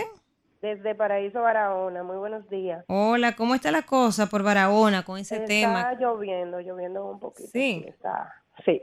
Allá en Paraíso no hay personas que están afectadas con, con el tema de la diarrea aguda que dice Salud Pública. Eh, no, en la Ciénaga es que ha sido un poquito fuerte ese tema, pero por, a- por ahora aquí en Paraíso estamos em, bien, más o menos. Gracias. Mira, yo quería hacer un comentario eh, acerca del comentario de Kimberly. Eh, yo estoy muy, muy de acuerdo que se logre que se mejore la infraestructura en las escuelas para que los niños participen del deporte desde muy temprana edad. Ayer estuve en una actividad que se llama Jardín de Padre y precisamente estuvimos hablando de esos temas, que los niños van con, con el uniforme del deporte y realmente como que no se ha implementado algo que ellos puedan realizar el deporte en sí. En otro orden, quiero resaltar el buen trabajo que está haciendo el Ministerio de Obras Públicas en el derrumbe o derrumbado, como le dicen. Ellos siguen con un horario de apertura y cierre para el tránsito para seguir avanzando con lo que es el trabajo. Están haciendo muy buen trabajo. Gracias por su llamada. Buen día. ¿Quién nos habla y desde dónde? Sí, buenas, Alexander, del Distrito Nacional. Hola, Alexander. Sí. Adelante. Quiero decir dos cosas. Número uno, eh, a nuestra querida compañera Kimberly que deje al, hermano Israel exponer su tema tranquilo con sus puntos disidentes. Y número dos, eh, ¿desde cuándo... Muchas gracias por su like. puede- ¿Desde cuándo el presidente puede vender los becerros antes de comprar la vaca? Porque me sorprende la cantidad de obra que se anunció con un dinero que todavía el acuerdo no ha pasado por el Congreso Nacional. Ni se sabe si lo van a aprobar o lo van a denegar. Y ya se anunció un sinnúmero de obras que parece que es del presupuesto nacional que va a salir. Entonces, ahí yo entiendo que el presidente se toma atribuciones que no le competen. Creo que su, su trabajo debió ser llevar el contrato al Congreso y que el Congreso delimite si aprueba o desaprueba la renovación del aeropuerto. Gracias por su llamada. Buen día. ¿Quién nos habla y desde dónde? Buen día, querida Danira. Dios te bendiga. Amén, mi amor. ¿Quién nos habla? La perfecta desde Barahona. ¿Dónde Hola, perfecta. Kimberly? Se me fue. Se paró ahí a comerse unos panes que trajo Israel. No panes con mantequilla. Adelante. Oh, Israel, Dios mío. Yo quiero emitir una opinión y luego expresarme en cuanto a una buena obra que están haciendo aquí en Barahona. Eh, referente a Israel y Kimberly, que me gustó mucho ese debate que tuvieron, pero da pena que el pueblo dominicano le gusta ser maltratado. Mientras no se trabaja es el mejor gobierno, mientras está la comida tirándola a la calle llena de hoyo, los barrios sin iluminar, ya, ese es el mejor. Pero como el- nuestro gobierno ahora, el gobierno actual está trabajando, Luis no sabe trabajar, Luis esto, Luis lo otro. Entonces, vamos a dejar de querer que nos maltraten. Por otro lado, Dagnira, me ha gustado mucho el trabajo que ha hecho Obras Públicas en cuanto aquí a Barahona. Desde que se declaró alerta Barahona, Obras Públicas junto con el, con el ayuntamiento se han encargado de limpiar lo que son las cañadas, de podar los árboles, evitando una desgracia a cada una de estas familias. Y eso es un excelentísimo trabajo porque queremos crecer y estamos creciendo. Gracias por su llamada. Buen día. ¿Quién nos habla y desde dónde? Buenos días, dama. Mi nombre es Job de los Alcarrizos. Bendiciones Hola, para Job. todos. Adelante. ¿Cómo están ustedes? Estamos bien. Qué bueno, me alegra. Dama, en relación con lo que usted decía ahorita en su comentario sobre esa persona que estafó a tanta, a tanta gente, yo creo que el Ministerio Público, al cual yo todavía le doy un voto de confianza, creo que esos temas así debe de reestructurar un buen expediente para que no se le caiga. Y son tantas cosas que a veces uno mismo eh, cae en el, ¿qué decir?, de, de desacreditar el Ministerio Público, pero uno no sabe cómo ellos estructuran esos, esos expedientes. Hay que darle el voto de confianza. En otro tema, quisiera también decirle que me alegra mucho el ver que el presidente esté revisando los contratos que se hizo en los pasados gobiernos, porque hay muchos contratos en los cuales nosotros no recibimos un peso de beneficio, donde nosotros somos como quien dice la casa. Entonces, todo contrato que sea dañino para el país hay que revisarlo y tratar de buscar la solución de que nosotros podamos recibir algo de remuneración, porque nosotros somos los anfitriones. De verdad, muchas felicidades al presidente y al gobierno por esas iniciativas. Gracias, Job. Buen día. ¿Quién nos habla y desde dónde? Estel de Santo Domingo Este. Adelante, Esther. Ay, se cayó. Buen día. ¿Quién nos habla y desde dónde? Buenos días, Fátima Familia, desde Pedro Gran. Adelante, Fátima. Mira, Israel, pero esa Kimberly, tú estás bella, mami. Ay, gracias.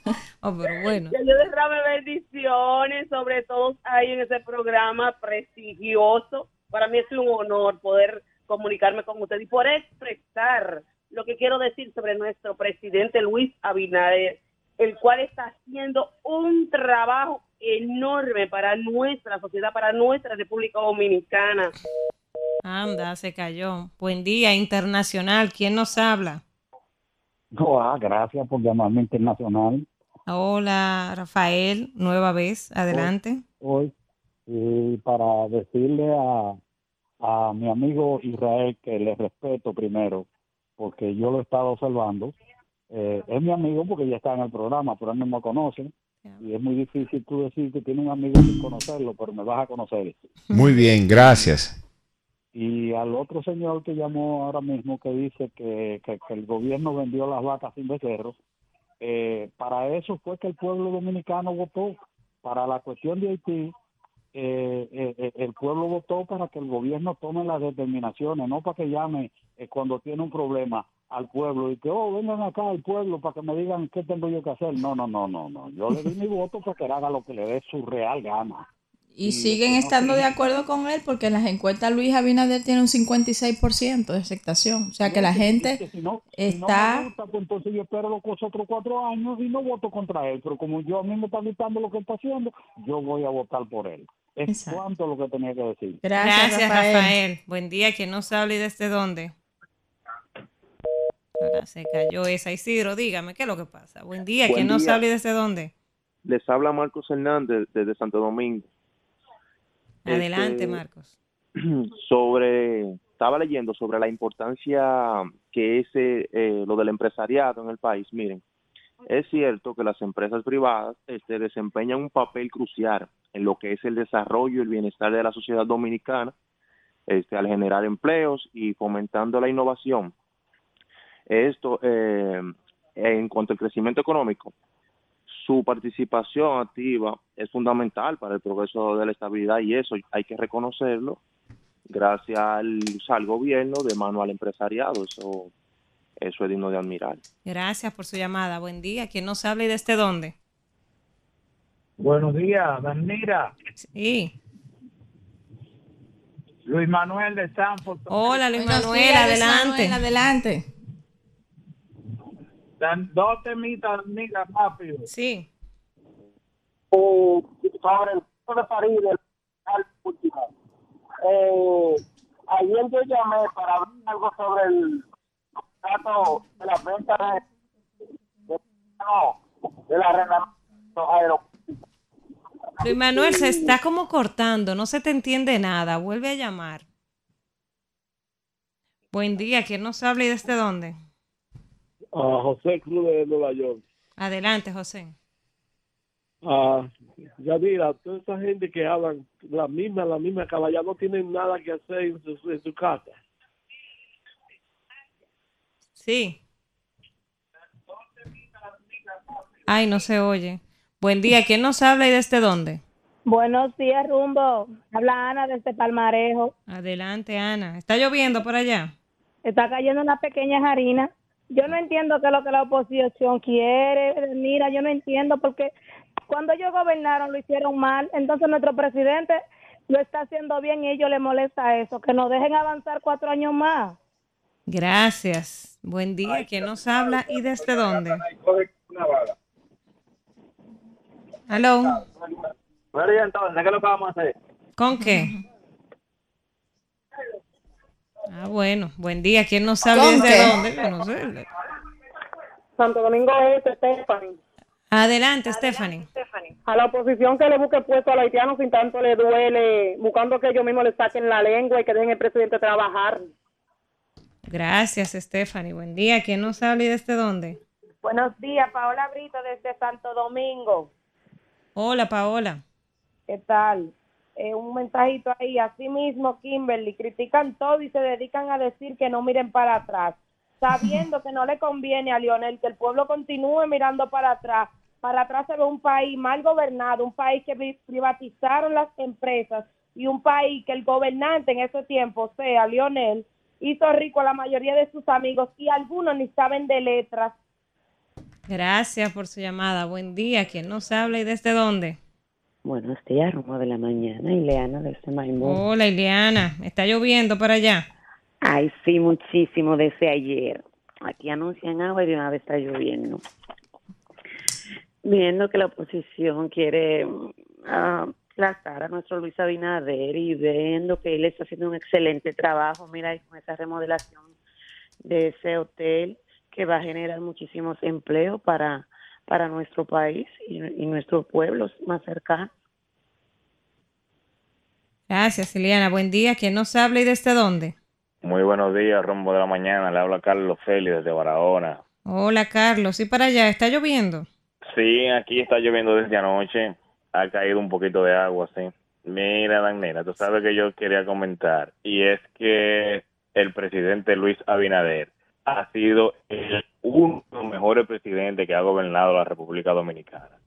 Ahí yo estuve leyendo anoche que en estos tres años se han hecho más de cinco mil viviendas, han sido entregadas más de cinco mil viviendas de mi proyecto Mi Vivienda Feliz. ¿Quién, ¿Quién ha hecho eso en este país? Solamente él. Y otro punto es que se le está dando o se le va a dar participación al empresariado y a las inversiones extranjeras, lo que va a generar más de medio millón de empleos para nosotros los dominicanos. Entonces, ¿estamos cambiando o no estamos cambiando? De ahí que nosotros los dominicanos tenemos que partir y ver si estamos bien o hacia dónde vamos. Gracias por su llamada. Buen día. ¿Quién nos habla y desde dónde? Se cayó esa. Buen día. ¿Quién nos habla? Buen día, Rumbo. Hey. Habla Francisco Mato desde Cristo Rey. Adelante, Francisco. Esto va para Israel, con el comentario que hizo no hace rato. El señor presidente Luis Abinader tomó la medida correspondiente, porque si no lo hacemos así, usted puede estar segura que la banda haitiana va a entrar, al país a hacer de la bella. Otra cosa, Daniel, fíjate que todavía la semana pasada estaban ellos en problemas con el territorio dominicano, trans- rompiendo para que la guardia no pueda, fronteriza, no pueda el patrullaje, seguir el patrullaje por la, por la valla que hicimos. Así que la medida estuvo bien correspondida y, y apoyamos la medida del señor presidente. Muchas gracias. Gracias por su llamada. Buen día. ¿Quién nos habla y desde dónde? Buenos días, rumboso. Ey, El León. con- es difícil entrar con todas estas rábulas llamando Ey, ahí. cuidado, León. Eh. cuidado. Adelante. Sí, no, que yo, de- sobre ese contrato leonino, delincuente, eh, de corrupto, ladrones, que, que Luis Abinader va a modificar, es bueno que todos los que están llamando ahí, incluidos los los asalariados, sepan que entre, que entre lo que firmó ese contrato está Jo- José Rafael Abinader, el padre de Luis Abinader, era senador y fue de lo que aprobó eso y, él fue de lo que se le vendió a Lionel. Posiblemente de ese dinero es que Abinader tiene en paraísos fiscales. No, no, cuidado. Buen día. ¿Quién nos habla y desde dónde? Habla Merky del ensanche de la fe. Adelante, Melkin. Esas personas, por torpe y estúpido muchos, que dicen que estuvo bien el cierre de la frontera, tienen que ir a averiguar, a, a- a investigar todos eso, eso, esos comerciantes que comercializan con, con Haití y los ingresos que tiene el país a través de esos ingresos. El, el gobierno no, no tenía que cerrar la frontera, lo que tenía era la entrada de ilegales y no cerrar el comercio para toda esa gente que comercializa. ¿Cuál es tu nombre? A veces, Merquillo, Eh, mira, llama todos los días y dos veces los domingos. Y, y escúchame de nuevo, déjame seguirte, decirte esto. Es que este presidente a veces toma medidas como estos muchachitos malcría, malcriados, rabiosos. Mira la vez que retuvo el, el yate de Putin en, en, en Punta Cana, me parece que fue. Esa fue una torpeza también, porque es que usted no puede ah, bruscamente tomar una medida así, porque, ah, no, esto no me gusta, o reciba informe de que, eh, atrápame eso ahí. Usted como presidente tiene que pensar las cosas antes de hacerlas, o consultar personas, inclusive analfabetas, semianalfabetas como yo, que yo le puedo decir, mire, esto está mal, no haga esto, que esto no va a perjudicar, y no creer que no va a beneficiar. Muchas gracias. Gracias por su llamada. Buen día. ¿Quién nos habla y desde dónde? Sí, Jerónimo de la carretera Milla. Adelante, Jerónimo. Sí, yo viendo cómo la, la, la ingratitud en, eh, to- se pone de manifiesto en estas personas que se identifican plenamente con este gobierno, eh, aduciendo y diciendo muchísimas barbaridades del eh, presidente Leonel Fernández, cuando gracias a él fue que llegaron al poder. Eso por un lado. Por otro lado, yo también le quiero dar las gracias a Luis Abinader, porque todavía hay tilapia en el río Sama y salen a llamar por teléfono. Buen día. ¿Quién nos habla y desde dónde? Es Fátima, se me cayó la llamada. se me cayó la Adelante, llamada. querida. Mira, esa persona que llamó con ese vocabulario tan feo de llamar a, a los dominicanos como él nos llamó, no debe expresarse así. Ahí nos damos cuenta cómo son los- los que apoyan a Leonel. Son personas que les gustan arremeter contra el otro.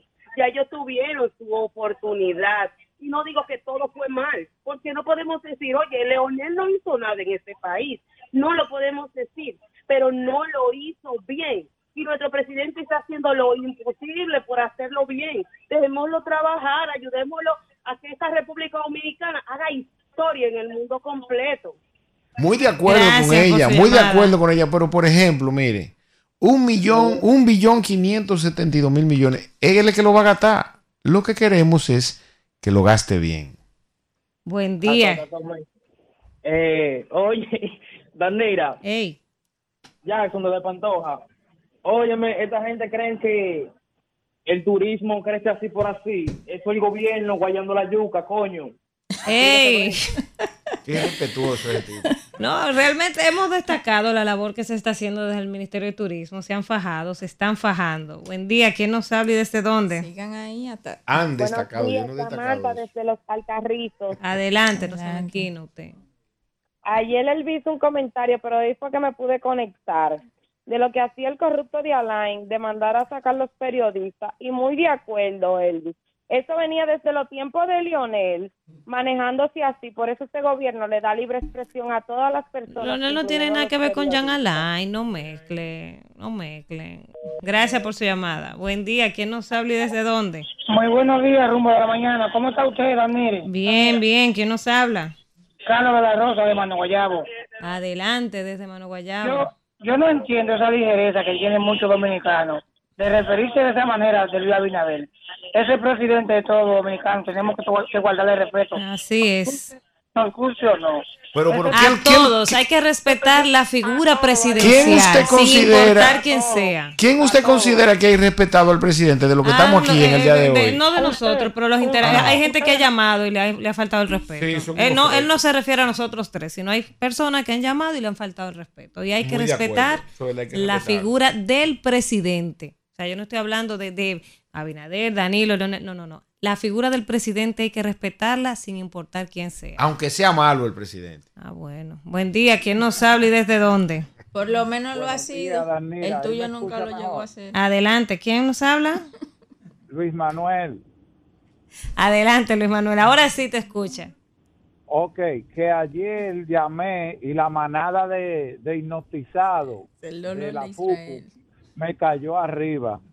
Porque yo estaba hablando de los contratos de Aerodón y de los aeropuertos. Ajá. Dice, dice Alfredito que yo no leo, pero entonces él va a tener que leer mucho para que él me desarrolle a mí cómo fue que Lionel le entregó a los vecinos por 99 años a Sanssouci.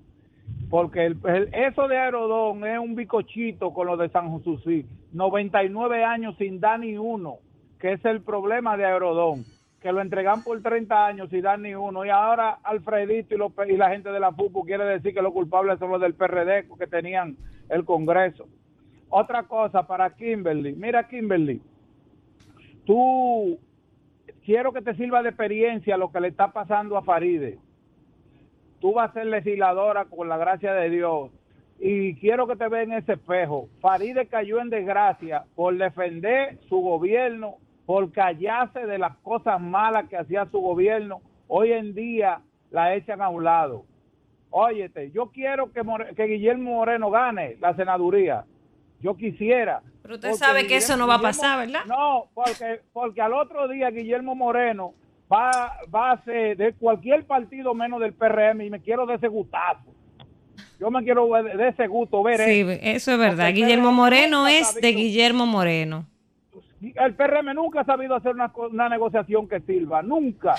Eso lo- oye, yo quisiera que gane para que tú veas qué, qué va a ser el resultado de eso. Gracias, Luis Manuel. Buen día. ¿Quién nos habla y desde dónde? Luis Manuel. Buenos días, Danira. te Defiende al PRM y de después le echa una cubeta Mira, de M. Para responderle a ese joven que llamó ahorita, con respecto a que tuvo mal que el presidente cerrara la frontera. Yo soy de la frontera y lo mejor, la mejor, oye, la mejor decisión, decisión, decisión fue esa. Porque es que, óyeme, es que este es un problema de nación, de soberanía. No es de carne, ni de, este este es un pleito de verdad que es de soberanía. ¿Cómo es posible que él va a estar en contra de que cierre la frontera? Es lamentable por los comerciantes, pero eso era lo que tocaba. Gracias por su llamada. Buen día. ¿Quién nos habla y desde dónde? Pero eso era lo que tocaba. Ah, bueno, se cayó esa. Voy. Buen día. ¿Quién nos habla y desde dónde? Samantha Danira, mi amor, para decirte que no estoy mezclando, que eso también lo hacía Lionel y que recuerde que Danilo era un títere de Lionel y que toda la marrulla que hacía Lionel en ese tiempo la hizo Danilo en su gobierno. Gracias. Gracias por su llamada. Vamos con una información internacional. Un fuerte terremoto de 6.7 en la escala de Richter sacude el sur de Filipinas. Unas imágenes que andan por ahí, señores, fuertísimas. Este sismo provocó el desalojo de edificios y derrumbes de parte del techo de un centro comercial. Las imágenes se ven por ahí que son en el interior de un centro comercial que está en la ciudad General Santos, a menos de 100 kilómetros del epicentro del sismo, que fue, como ya dije, de 6.7 según el Servicio Geológico de los Estados Unidos. Este sismo eh, se produjo frente a la provincia de Sarangani, eh, que es la principal isla meridional de Mindanao, a una profundidad de 78 kilómetros y se sintió en una amplia zona de la montaña, de la montañosa isla. Entonces ahí está.